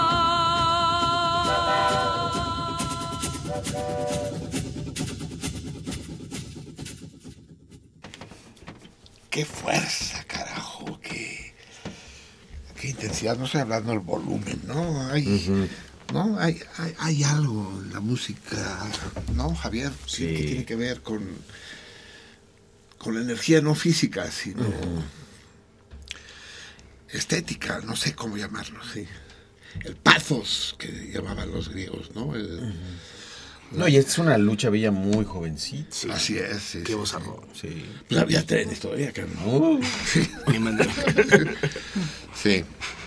Oye, mira aquí. Antes de que se la cogiera el alemán. Sí. Marlene López, al invitado, ¿qué opina de Viento Negro, película de Servando González? A ver, a ver si coincidimos. A ver, a ver, lo voy a escribir para que no lo vea él. Viento Negro, pues. A ver, a ver, sí. eh, una película que se hizo, eh, bueno, en, eh, la producción también, una, una historia detrás de, de, ella medio perversa, de Servando, eh, y sin embargo es una película que tiene un momento clave, hablando de trenes, tiene un momento clave. Pues sí, exacto. ni más Qué ni preciso, menos. ¿no? Sí, hablando de trenes, esta llamada llegó antes, ¿no? De poner a lucha. Sí, así es. Eh, tiene, un, tiene momentos grandes, graves, pero también tiene momentos muy domésticos eh, que, con los que tampoco coincidiría yo, ¿no? El, el asunto obrero patronal eh, se queda muy por debajo de las verdaderas condiciones y lo que trataba de hacer como una especie de... de, de, de acabó siendo un demagoga. Fresco, reivindicativo, quedó un poco un panfleto, ¿no? Sí, un panfleto. Eso, eso diría yo. Aunque tienen grandes momentos cinematográficos, ¿no? La batalla al lado de los vagones Así es, es. sensacional. Sí, sí, sí. Y, la- y la idea del tren varado en medio del desierto es una idea hermosa. ¿no? Claro, Sí, es- claro, claro. Una isla, ¿no? En, en, eh, de fierro. Así es, sí.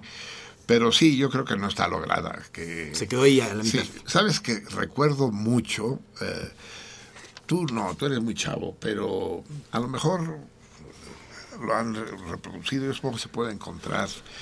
El programa que hacía Monsiváis en Radio UNAM, el Lo, cine y la lo crítica. están, lo están refrescando a la una de la tarde, me parece, o a las Ah, dos. sí, aquí mismo en esta Sí, casa. Sí, sí, sí. bien, sí, bien por ellos, el cine y la crítica. Y recuerdo cuando entregaba, los- cada año entregaba los premios del cine y la crítica.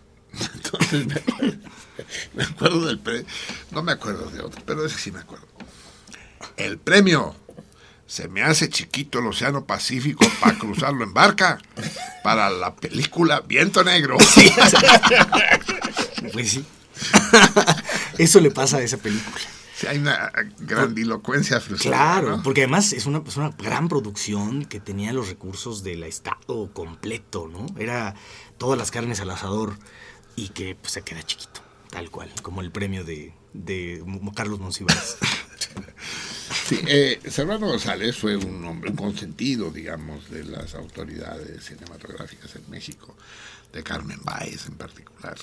Pero después de Echeverría, Servando González fue, eh, seguro Praxedis lo sabe, el que filmó La Noche del Tlatelolco. Claro, claro. Y, y, y, y no, y no solo eso, eh, o sea, si quieren seguirle dando vuelta al rizo, rizando el rizo de Servando González, luego tiene a continuación El Viento Blanco, que es una película escabrosamente oficialista, eh, que lo hizo con la lana que, que se había conseguido ya Rubén Gámez para hacer su gran epopeya del llano en llamas en la Ciudad de México.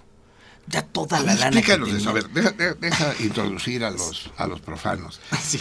Eh, Ru- Rubén Gámez es posiblemente el más, para mí, el más interesante de los directores cinematográficos en México, con una obra mínima, una Sí, obra reducida a su mínima expresión, dos largometrajes ¿no?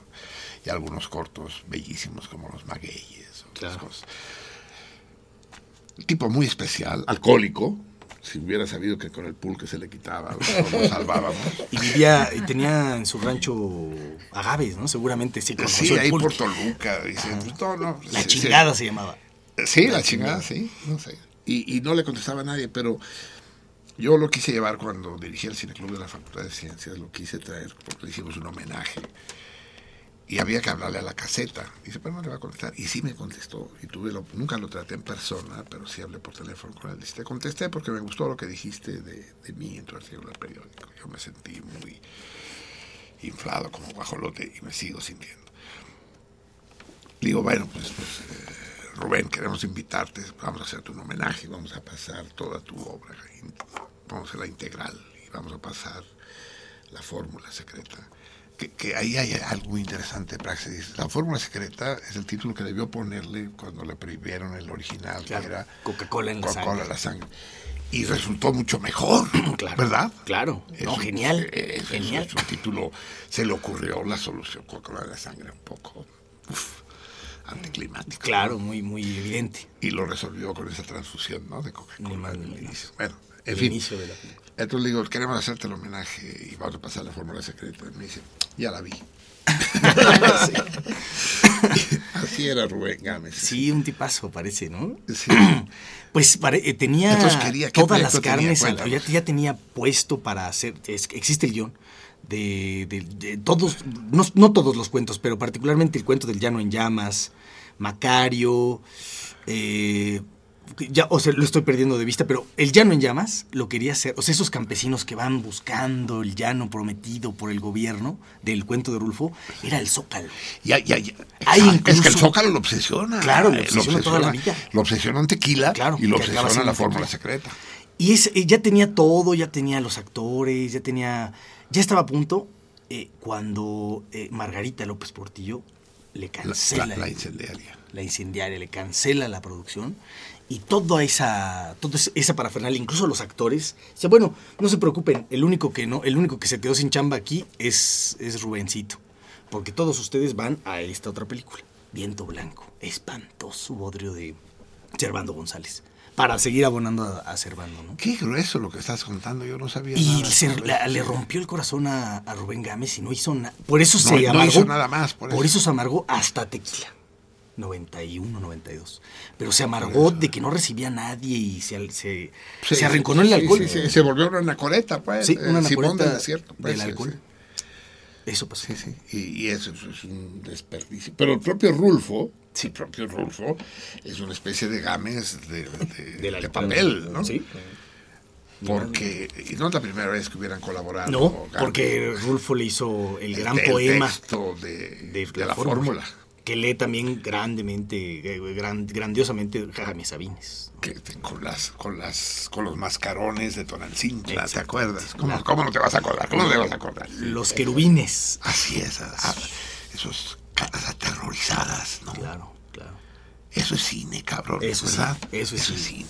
Y Rubén Gámez, imagínatelo en los Óscares. Sarta de mugrosos, eh, retaíla de podrida. Oh, Qué texto, ¿no? qué texto. Pero qué triste lo que acabas de decir, Sí. ¿eh? Qué deprimente, qué... De Rubén. Eh, dinos, Praxis, pues, es que ya estoy temiendo el próximo dejo. Pues eh, eh, pues, eh, lo que nos trajo acá fue el renacido, ¿no? Eh, creo que vale la pena volver a él y mencionar algo que pasó un fenómeno mm, incómodo entre... A ver, antes Sí. de que entres a la incomodidad. Lo que sí quiero comprometerte ahora a ambos, a Ali y demás, es, es que vuelvan pronto. Sí, hombre. Y, y que vuelvan a menudo. Claro, Ustedes saben que en italiano, pronto y a menudo se dice de la misma manera. Se dice pronto. O sea, en italiano lo que diría es pronto y pronto. ¿no? Exacto, pronto y pronto. Sí, encantados de la vida Sí, y, y, pues, de compartir con ustedes. Porque, Muchas gracias. porque, ten- porque no se trata solo de que Praxedis sepa de cine, que no es la única persona que sabe de cine en México, No. casi, pero, pero no, no, es, es, es, es otra, eh, eh, la cuestión es otra, es un... Ya, ya saben que es de muy mal gusto elogiar a la gente que uno quiere y que uno respeta, pero el, el nivel con el que se puede hablar con Praxedis eh, rebasa con mucho, supera muy por encima el dominio estricto de, del cine y de sus avatares, ¿no? Ya suenas a palero tú también. Es que estoy viendo a ver Sí, si... está- me- Sí, a ver si- a ver si ya se calman. me- A ver si ya se calman los de filme. ¿Cómo, ¿Cómo se dice clac? Clac eh, la, La claque. claque. ¿Cómo Claque. se dice en español? Claque. Claque. La Sí, claque. música es claque. Y el cine, eh, el cine La no claqueta, ¿verdad? ¿no? No será No, no, no, No, el no, público comprado. Ah, la porra, pues, la... pues la- paleros, ¿no? Paleros. Pero en el cine no, es que en el cine como cine tal. no hay, ¿no? En el teatro y en la música. Sí, hay, sí, sí. cómo no. Sí. En el cine es el cine es que el cine ya los ya lo ya los ya lo acaparó, ya educaron a la gente. Estos Óscares han educado a la gente para que todos sean los los claques. O sea, va la gente Ah, esa a, ver, formidable, a, sí. ver al- a ver el renacido convencidos de que están viendo una joya Ya, cinematográfica. ya, ya, ya, ya está- están, están para al previamente, previamente ganados. Sí, ya están, ya están educados. Culturalmente ya los convencieron de que Giñárritu, de que Giñárritu es, es, un, es un genio del cine.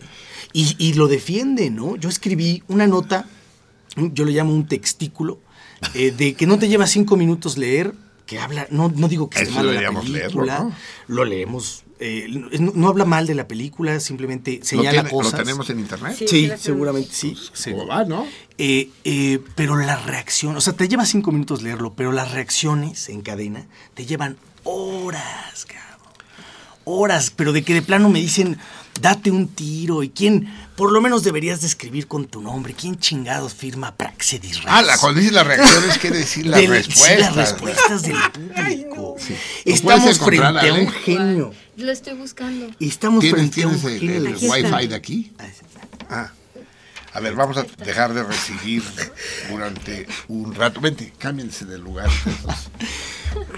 Y, y- y, bueno, quisiera dedicar por a petición de ese, de ese- A petición del de estos, de estas, de esta porra, de este claque, eh, la, la lectura de Don Javier a, a Doña Hortensia Macías, la madre de, de un amigo que me pidió que, lo- que les mencionara su nombre, que le mandáramos un saludo. Marcelino, dile algo a Hortensia Macías.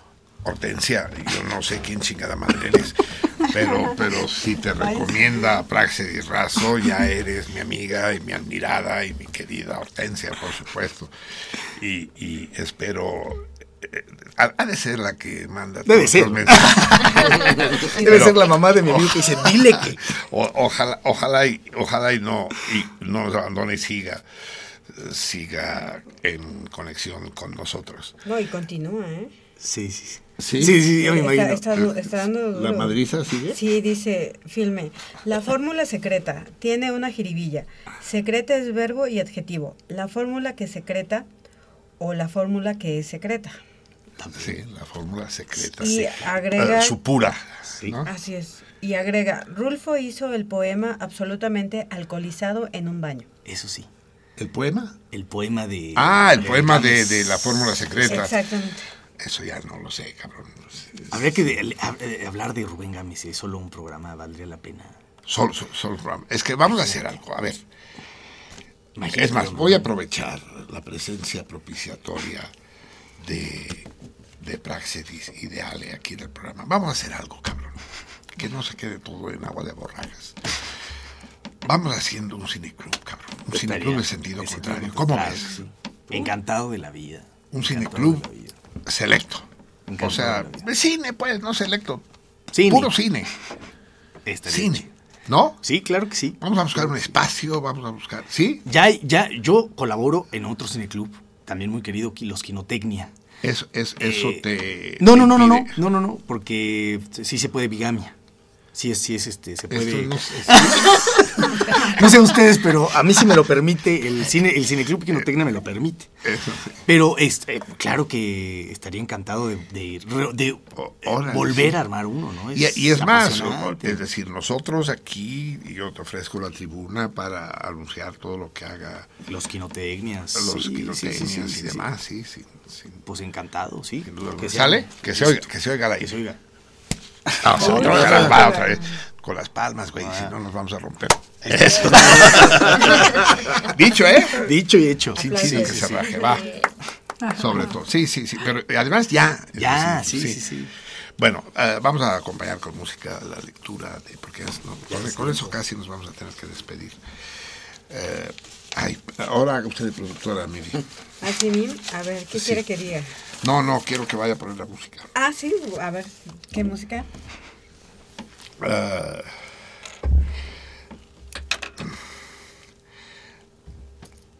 es que podríamos, eh, va a ser música larga. Vamos a poner. eh, es, es- es- es- corto, es es duro, corto. es un Es texto duro, duro, es duro. polémico. Sí, cómo no. Sí, le dicen hasta de lo que se va Sí. Sí, yo ya la leí. Sí, no, Ya la leí, está muy interesante. Sí, está cabrón. Bueno. Eh, va- va- vamos a poner, sí. Solo que es corta. Así que si es necesario, le explica a. Él ya me está oyendo, el Michelangelo, que que, que la reinicie si, si la Ah, ok, lectura no vale, ha vale. terminado. Ajá. Vamos a escuchar esto que yo traía con otros propósitos. De nuevo, el, el coro del Ejército Rojo, pero esta vez con los boteros del Volga. Eh, esta canción emblemática. Ya saben ustedes que los boteros, que de, de- de hecho son cirgueros, son aquellos hombres que caminaban junto al río haciendo remontar los barcos, jalándolos con una cuerda. ¿no? Los barcos sabían bajar el Volga, pero no sabían subir. En- actualmente todavía existe la sirga, pero se hace con tractores, con locomotoras, con máquinas o con bestias, con animales. Los boteros eran los animales que llevaban, los, los hombres que llevaban las reatas al cuello e iban cantando mientras remontaban la embarcación. La interpretan a menos que, bueno, sí, el coro de- del, del gran Baris Alexandrova, así dicen, Baris, en lugar de, los pinches rusos no saben hablar ruso. No, es Boris, cabrón, no Baris. Y es Alexandrov, no Alexandrova, es un güey con huevotes, todo. Baris Alexandrova. Y, y, y lo canta el, el, el barítono más célebre de los rusos, Leonid Karin- Karitonov. A huevo que un güey que se llama Karitonov, tiene que ser barítono, ¿no? Claro. O sea, cuando nació en el hospital le dijeron, ¿qué fue? Barítono. Entonces, vamos a aprovecharlo para ponerlo de telón de fondo al texto de praxis. de praxis que se llama ¿cómo? Se llama Renacido mata industria muerta. Puta, ya, ya no es necesario que sigamos. Bien, es el corte. Y tiene muchos comentarios. El corte 3. ¿El corte 3? Ya lo Sí, tiene él, pero sí, sí lo la- tiene. Ahí está. ¿Qué cosa? Ya está. ¿Ya? Ya, dice que ya. Pero eh, quédese allá para controlar volúmenes. Ah, ponte, ponte los audífonos porque si no, no lo vas a poder oír. Apreciar. Solo-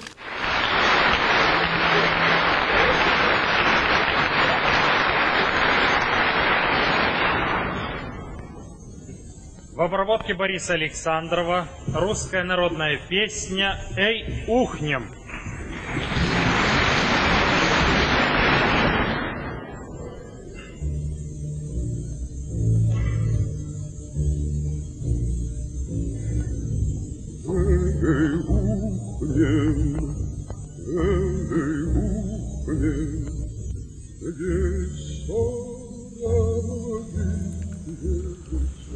Sin contar nada, spoilear, basta con una mala descripción de la trama genérica para entender lo que se le espera a cualquiera que se adentre en Revenant, El Renacido, G. Iñárritu, nueva firmita del señor Alejandro González, 2015, la más reciente pretensión de un publicista con suerte.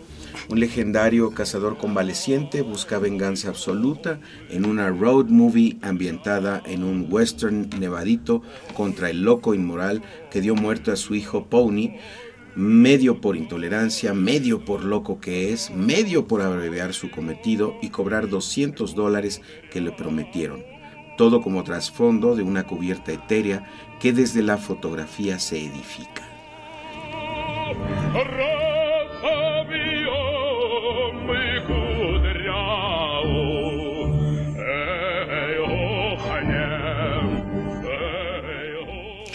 Así, frente a usted quedarán dos películas a viviseccionar. El pueril guion del padre protector más allá de la muerte y el entramado fotográfico del Chivo Lubeski, atrapado para siempre en un típico viaje maliquiano. Dos superproducciones por un solo boleto. En la primera tendrá que fletarse el paso por el infierno, el purgatorio y el arribo al paraíso del personaje gesticulante que construye para sí mismo Leonardo DiCaprio. En la segunda tendrá un bonito recorrido a ojo de pájaro por los nevados paisajes de un hipotético norte de Estados Unidos, en realidad filmado en el cono sur del continente, con breves y malintencionadas irrupciones de vistas subjetivas que, a todas luces, subestiman la imaginación del espectador.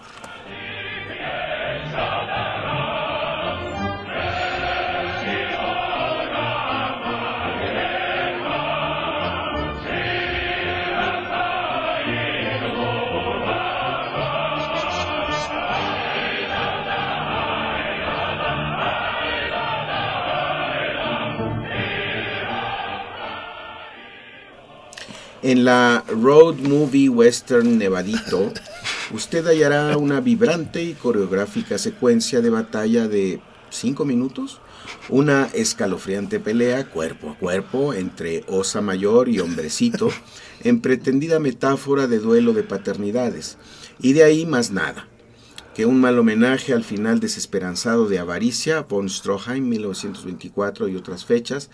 De lo que se trata esta primera película es de exhibir los límites actorales de Leo, que quién sabe a dónde quiere llegar. El tema que intenta tocar el debate de Danza con Lobos, Cosner 1990, por ejemplo, queda enterrado en la nieve. Este es un reality de sobrevivencia del siglo XIX.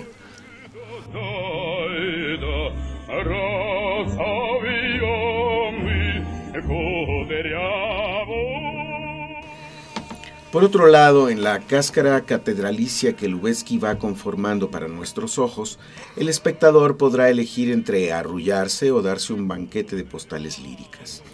Pesadillas lúcidas de un pasado en llamas, alucines mortuorios de un cuerpo en descomposición, devaneos inusitados en drones, por caídas de agua helada, vaho y salpicaduras tipo parabrisas en carreteras sobre la lente encimista de la cámara que aspira a justificar el inútil realismo de la otra película, pues debe estar en los términos del contrato. En fin, toda una tanda de elementos muy gástricos que corren a la par de otros muy líricos que dan al traste también con esta parte de la mega película condenada al onanismo.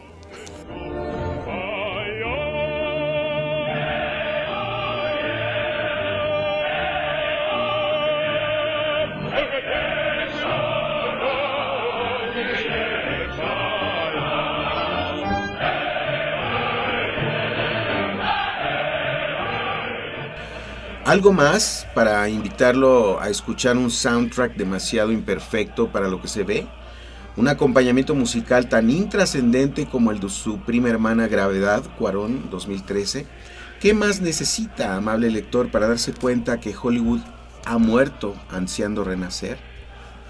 Chauvinista, belicista militarista, sofista, conductista, efectista y desprovista de todo lo que importa a un espectador avesado. Revenant, el renacido, puede quedar en el agujero por el que llegó. Nada le va a pasar al cine después de ello.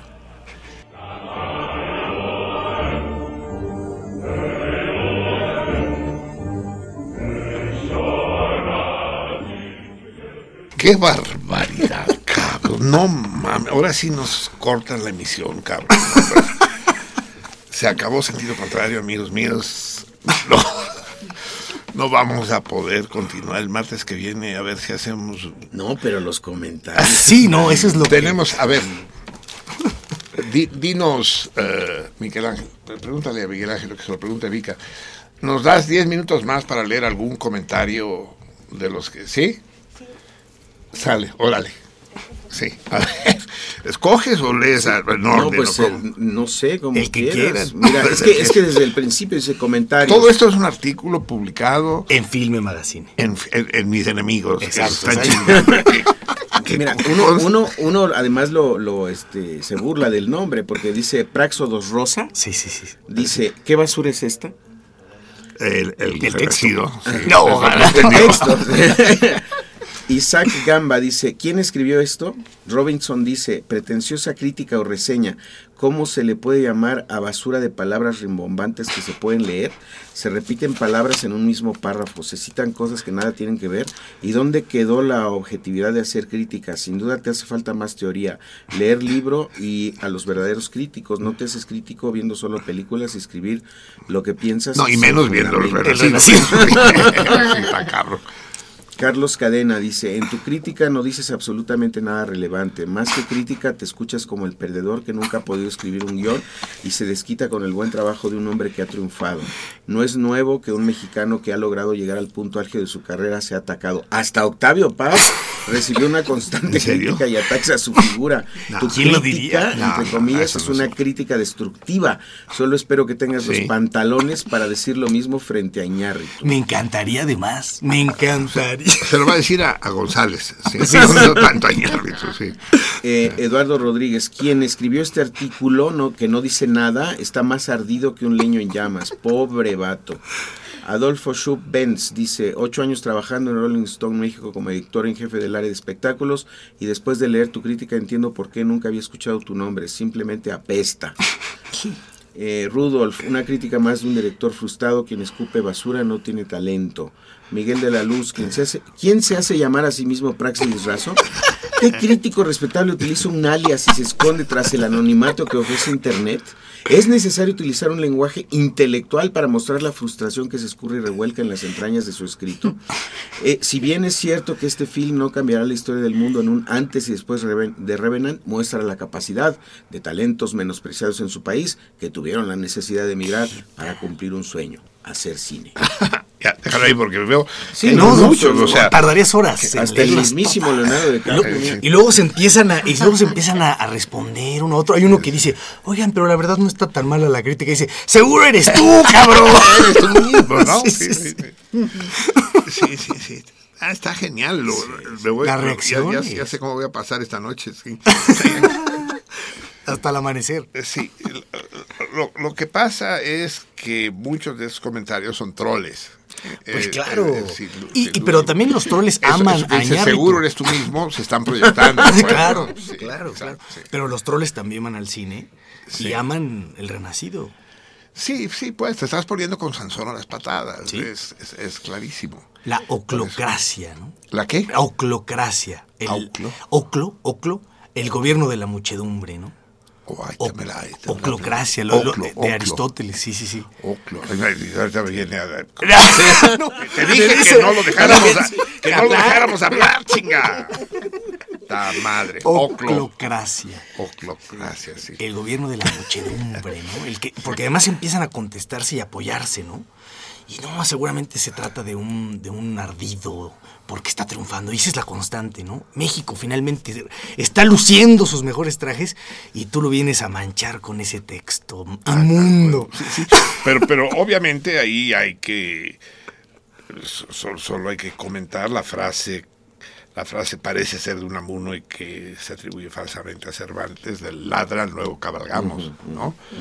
O sea, de alguna manera sí hubo una llaga y sí pusiste el dedo, y más que el dedo, eh, en esa llaga, ¿no? La oclo, oclocracia. Oclocracia. ¿Qué, qué dijiste? ¿Qué quiere decir? El gobierno de la muchedumbre. De la oclo, oclo, que no es, lo- que no es demos, es No, oclo. sí, exacto, exacto. Pero eh, eh, Sí. hay, eh, en, en el público en general, no nada más del, del, del cine, sino también en la música, lo digo Ah. porque, porque yo hice un comentario parecido. Lang ¿A- Lang, a estos? No, no, no. Lang La- Lang, Lang es, un, es un pianista chino que está teniendo mucho cartel en todo el mundo. Y recientemente en Radio 3 de la BBC tocó el intermezzo de Ponce. Y lo tocó mal, lo tocó muy mal. Y entonces cuesta, le cuesta mucho trabajo al público aceptar que Lang Lang, que es el gran pianista chino de la actualidad, no toque bien a Ponce. O que al, más bien, no que no lo toque bien, sino que alguien se atreva A decir. a decir, Sí. señor Lang Lang, usted está tocando mal Ponce. Sí, pero no es exactamente el caso, porque No, no, no, Iñárritu pero- no ha hecho nunca nada digno de mérito, pues. ¿no? Amores perros, digamos que es lo que menos eh, Malo, ¿eh? se hunde, digamos, ¿no? Pero es una película fácil, Sí. efectista y Y si en realidad son tres películas, ¿no? Si te así piensas es, dos veces. digamos. Pero a partir de ahí, sus 21 gramos y la chingada ya se viene abajo, se... Sí, se vendió, pues. Es, es, es- es un fenómeno de prostitución, ¿no? Sí. La oclocracia, que es un término que yo conocía, pero simplemente quería hacer que lo repitieras para que lo aprendieran los radioescuchas. Eh, la oclocracia es, sí, una, una, una forma de prostitución, pues, ¿no? De- Claro. De, de- de hacer, de hacer público lo, lo sagrado, lo, Sí, lo sí, sí. selecto, ¿no? Sí, sí. Maravilloso. Sí, sí, efectivamente, el, el caso de, de- de González eh, no es desgraciadamente un caso aislado, pues es aislado en el sentido que le han dado los Óscares al mejor director de manera consecutiva y que habla de alguna manera de, de cómo se manejan los engranes de, la- de esta industria del, Claro, porque tampoco es un azar que nos- le hayan dado dos Óscares al hilo a él, pero el, el anterior a él se lo dieron a Cuarón por hacer también una, una oda a la bandera gringa, que es Gravedad, ¿no? con Sandra Bullock. También con esta cámara giratoria. O sea, no es, no es azaroso que se lo hayan llevado tres mexicanos, que- o sea, para ganarse su green card.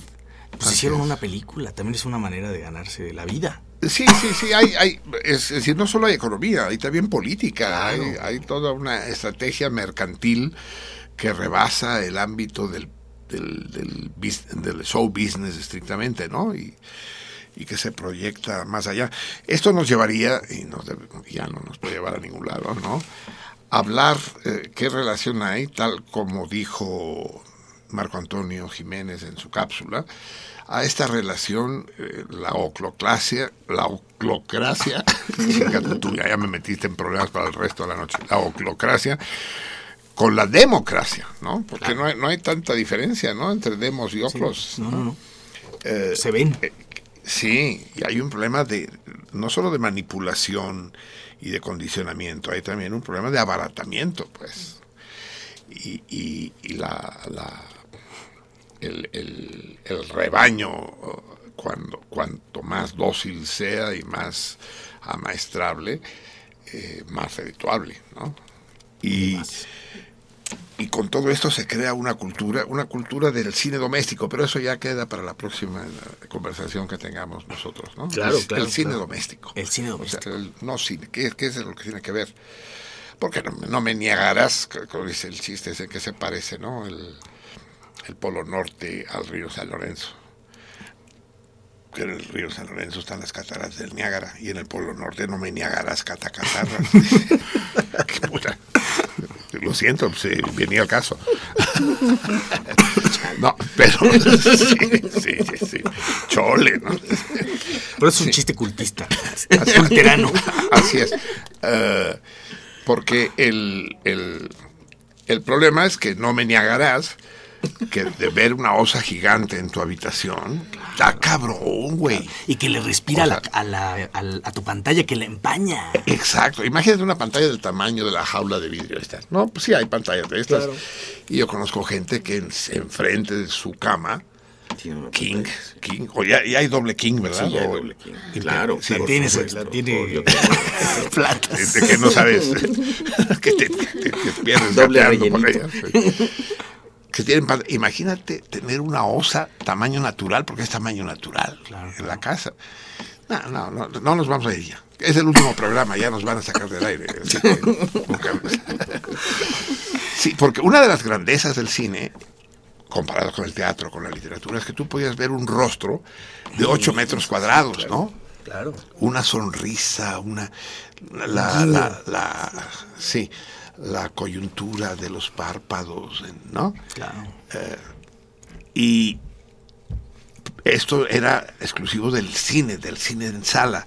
Ahora ya empiezas, a- en, en cierto tipo de películas, si haces que, que- que la osa bostece frente a la lente de la cámara, ya lo puedes hacer en, en tu casa.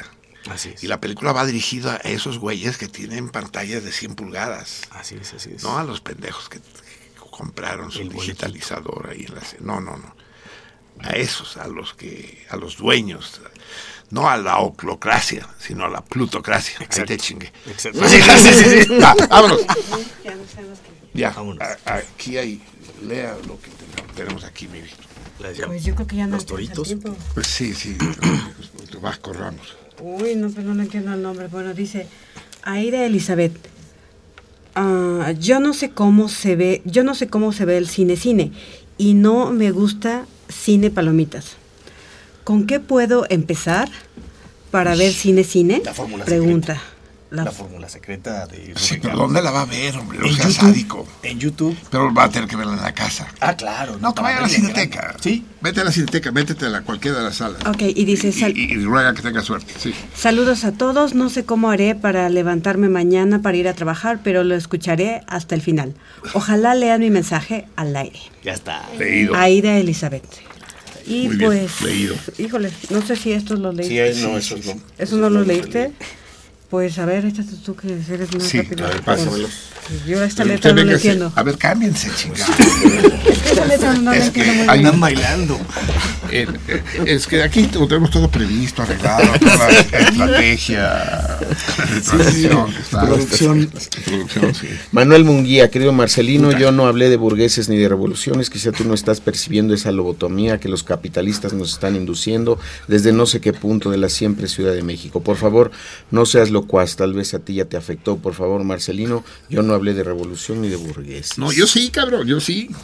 Roberto Barrón, en el libro Microdosis de una doctora cubana encontré dos entradas para diente de león. Uno tiene bordes que parecen dientes y la otra es lisa y se conoce como hierba de pollo y sirve para aliviar úlceras. Lilia Bien, Peña, el Roberto Barrón, gran salmón. ¿qué opinión, Lilia Peña, qué opinión te me- le merece a Marcelino la muerte de la senadora Arriola? Contesta el Torito. Una senadora menos. Una boca menos. Carolina Gómez, qué gusto escuchar un programa tan interesante. Lleva unos meses escuchándolo. ¿De qué se trata la cena de la que habla Marcelino? Es un fiestón a toda madre. Es un con encuentro. comida, no, no es un sí. fiestón, es un. ¿Cómo Una no? cena. Pues bueno, pues Una es un cena con fiestón. gente padre, comida padre. Música padre. Música padre, sí. Jorge Isaac Vázquez, saludos a toda la producción, en especial a Marcelino. Julia Cáceres. Marcelino, hace años pusiste un torito sobre una película de Buñuel. ¿Cuál era? Ese es el torito. He ahí el torito. Ahí, no sé, mi hijo. Sobre película, de- no sé, no tengo tiempo para pensar. Julieta Martínez, me hacen reír mucho, deberían estar en un horario más temprano y en viernes. Sí, Ah, estamos, la que quiera. estamos en negociaciones con el Panda Show, pero todavía, todavía no. Pero todavía tenemos tiempo. Eh, dice César Berlanga. Pregunta, ¿podría ser Amor sin barreras la una película hollywoodesca trascendente? No. No, trascendente no, pero es una muy bella película, Claro, ¿no? y- claro. Hermosísima, Hermosísima. la música y la Julieta, ¿no? Es más, vamos a despedirnos con, Todavía tenemos tiempo. Caifán Mex, si ahora que soy la productora. ya, lo, ya lo decreté. La oclocracia. Dice, el domingo, el domingo se presenta el Caifán Oscar Chávez en el Zócalo a las 20 horas. No falten. Otra película. Es decir, sí, que vaya quien le guste Oscar Chávez, por supuesto, no se lo prohibimos. Y nuevamente César Berlanga. El renacido es indefendible, pero la propuesta de sentido co- contrario es lineal. A película rebuscada le corresponde crítica rebuscada. Será. ¿Cuál es la película rebuscada tú? Bueno, No, no, no, no estamos hablando de ninguna película rebuscada y, y la, y la crítica que hemos hecho aquí y sobre todo el texto de Praxis no es un texto rebuscado, es un texto directo. César, tú, tú que eres un maestro de, de la- del sarcasmo, deberías saber apreciar lo que es un texto irónico y todo el poder filoso y sanguinario de la ironía y es de lo que hace la Praxis, pues sí. Y bueno, solamente para recordarles que la dirección de La Rosita es Callejón de San Antonio Abad y Calzada de la Viga número 106, Colonia La Esperanza. Para quien se... A la esperanza, puta colonia. madre. No sé dónde va a ir a parar la pobre esperanza. gente. cara. Sí. Jamaica. Y pues es todo. Esto, Por bueno, el- vamos a hacer el sorteo rápidamente, amigos míos. La respuesta correcta eh, a nuestro torito de hoy es eh, Sergei Prokofiev y Josef Vissarionovich Stalin, eh, que murieron ambos el 5 de marzo de 1953 en Moscú. Como todos ustedes saben, Prokofiev fue un extraordinario político. era político y Stalin un gran músico. sí, y, y tenemos varias, vamos a leer. ¿Son, son Los- todas? ¿Todas las respuestas correctas No están sé, aquí? es- eh, eh, Ahí ¿sí? había una- A ver, cuidado una, ¿no? con Twitter. ¿Esta? Esa mía, esa mía. Esa es de Twitter. Pues Sí, sí, es la de Praxedis, sí.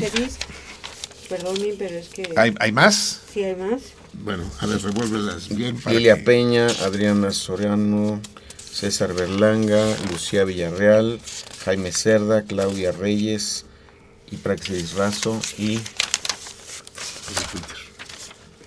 Miguel Andrés. Independientemente de quién gane la pulcata, César Berlanga. Ya Sí, ya está. Ah, ok. independientemente de que gane la pulcata, recuerden, amigos míos, que todos los aceptantes, que hoy son como 10 o 12, todos tienen derecho a su credencial de descuento permanente en la librería Coyoacán. Descuento del 20% en todo el fondo editorial colofón. Deja que sea Ale. Sí, nomás que estoy. Ah, porque. tiene que enfocar la cámara para Pero que. tú crees que Ale va, vale, va a identificar cuál es Sí, el ya, ya estamos de acuerdo. Sí. Tómalo y tú misma lee. Sí. Léelo. Mira, es Lucía Villarreal. ¡No mames! Es que no es, no es posible. No es posible, es decir, se están Pero violando además todas, Sí, sí, sí, sí. Yo todas las leyes de la probabilidad. Azar. Kolmogorov a la chingada. Pascal El programa se llama Sentido Contrario. o sea, Está muy cabrón, volvió a ganar Lucía, cabrón. Es que ustedes no están para saberlo, pero Lucía no, ha ganado tiene un récord. 8 de los últimos 10. un y, y- y hoy había 12 participantes por año. Pero solo había un, a ver, solo había un, una boleta con el nombre de Lucía, ¿verdad? no sí, había solo más de una. solo una. Sí, solo una. Aquí La está, otra mira. la tenía yo y ya. Miguel Andrés. Es increíble. Es, es- Sí, sí, sí. es- es- es- es fuera del sentido común. Pero en fin, felicidades, Lucía. Felicidades. Eres potranca. Eres una auténtica fiera. Te va a desaparecer como estrella de la próxima película de, De de. Amigos míos, fue una fiesta tenerlos, Ale. Gracias. Hoy Un honor. conste, ¿eh? hemos Será, hecho compromiso. La presencia Claro aquí, el cineclub, el cine es ancho y ajeno. Tenemos que entrarle al cine y a cualquier otra cosa que pueda tener vagamente relación con el cine, es decir, el mundo entero. Así es. Gracias por venir aquí. Gracias por Hicieron- invitarme. hici- Gracias. Hicieron el placer de tenerlos aquí, un verdadero agasajo. Y al, al- al- al resto de las tropas que quedan vivas aquí, el tiburón en los teléfonos, el gran Xavier Platas, eh, la Dulce Mivi y la insustituible laberíntica. Y al timón podemos estar hasta el 10 para las 3, gracias a que está el Michelangelo Bonarotti y los otros no nos hubiera permitido. Gracias. Oye, vamos a despedirnos si nos permites, ya que alguien habló de, de West Story. Vamos a del corte 4, ¿quieres? Y con ese, con ese nos vamos, con, con, esta, con esta hermosísima canción y que tuvo un desenlace en la vida real dramático cuando Natalie Wood muere ahogada cayéndose o tirándose de un yate en la bahía de San Francisco. Esa Natalie Wood de, de Amor sin barreras. Amor sin barreras, no sé cómo traducen los títulos. Puta madre si llega a tener barreras ese amor. Eh, West Side Story. Sí, pues, sí. eh, el gran Bernstein y, y Natalie Wood en la más extraordinaria de sus interpretaciones. Tal vez Esplendor sobre la hierba y... ay, Pues ay, ahí se van, ahí se van. Ahí se van. Va, con eso nos despedimos. Eh, gracias, Ale. Gracias, Praxedis. Gracias a todos. Un abrazo común, húmedo, salmonesco y entrañable.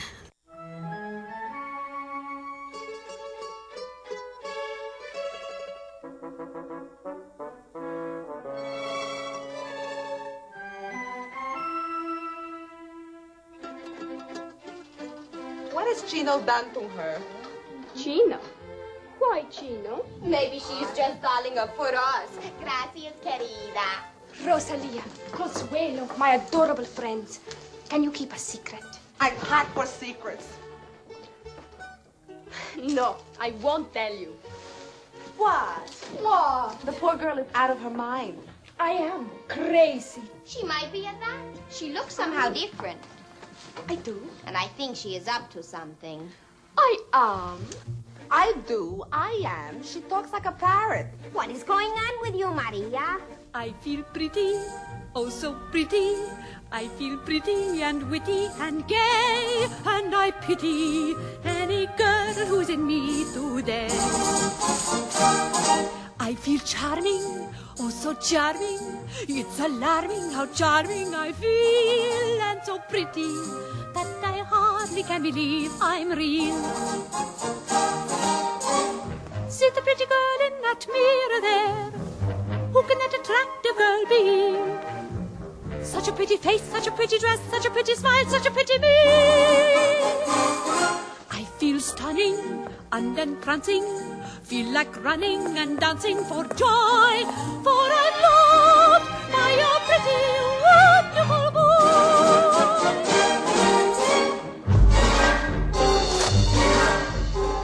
like my good friend Maria, the craziest girl on the block. Minute you see her. She's the one who is in an advanced state of shock. She thinks she's in love, she thinks she's insane. La la la. She isn't in love, she's merely insane. It must be the heat or some rare disease. La la la. Or too much to eat. Or maybe it's fleas. Keep away from her, Semporcino. This is not the Maria we know. Modest and pure, polite and refined. La la. Well bred and mature, and out of her mind. Miss América. ¡Ay, qué linda te ves! Miss America, bravo, speech.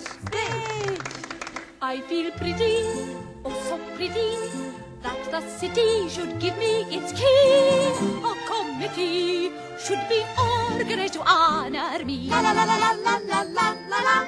I feel dizzy, I feel sunny, I feel fizzy and funny and fine and so pretty. Miss America can just resign. La la la la la la la la la. See the pretty girl in that mirror there. What mirror? Where? Who can that attractive girl be? Which? What? Where? Who? Such a pretty face, such a pretty dress, such a pretty smile, such a pretty me. Such a pretty me. Such a pretty me. Such a pretty me. I feel stunning. I feel stunning. And entrancing. And entrancing. Like running. Feel like running and dancing for joy. For I'm loved by a pretty, wonderful boy.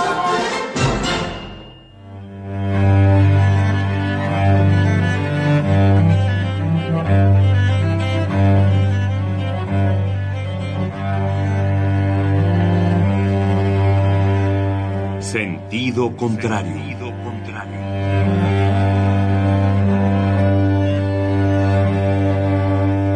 El Museo Universitario del Chopo presenta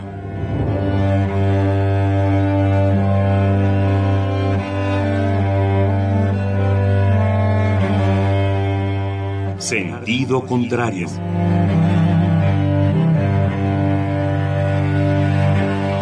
Una emisión de Marcelino Perelló. Producida para Radio UNAM, con la participación de Javier Platas.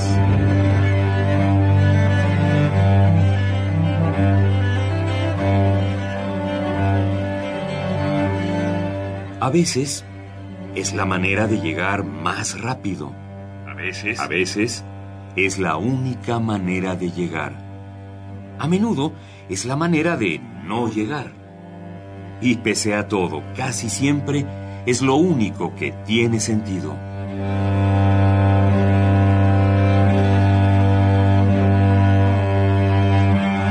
Sentido contrario. Sentido contrario.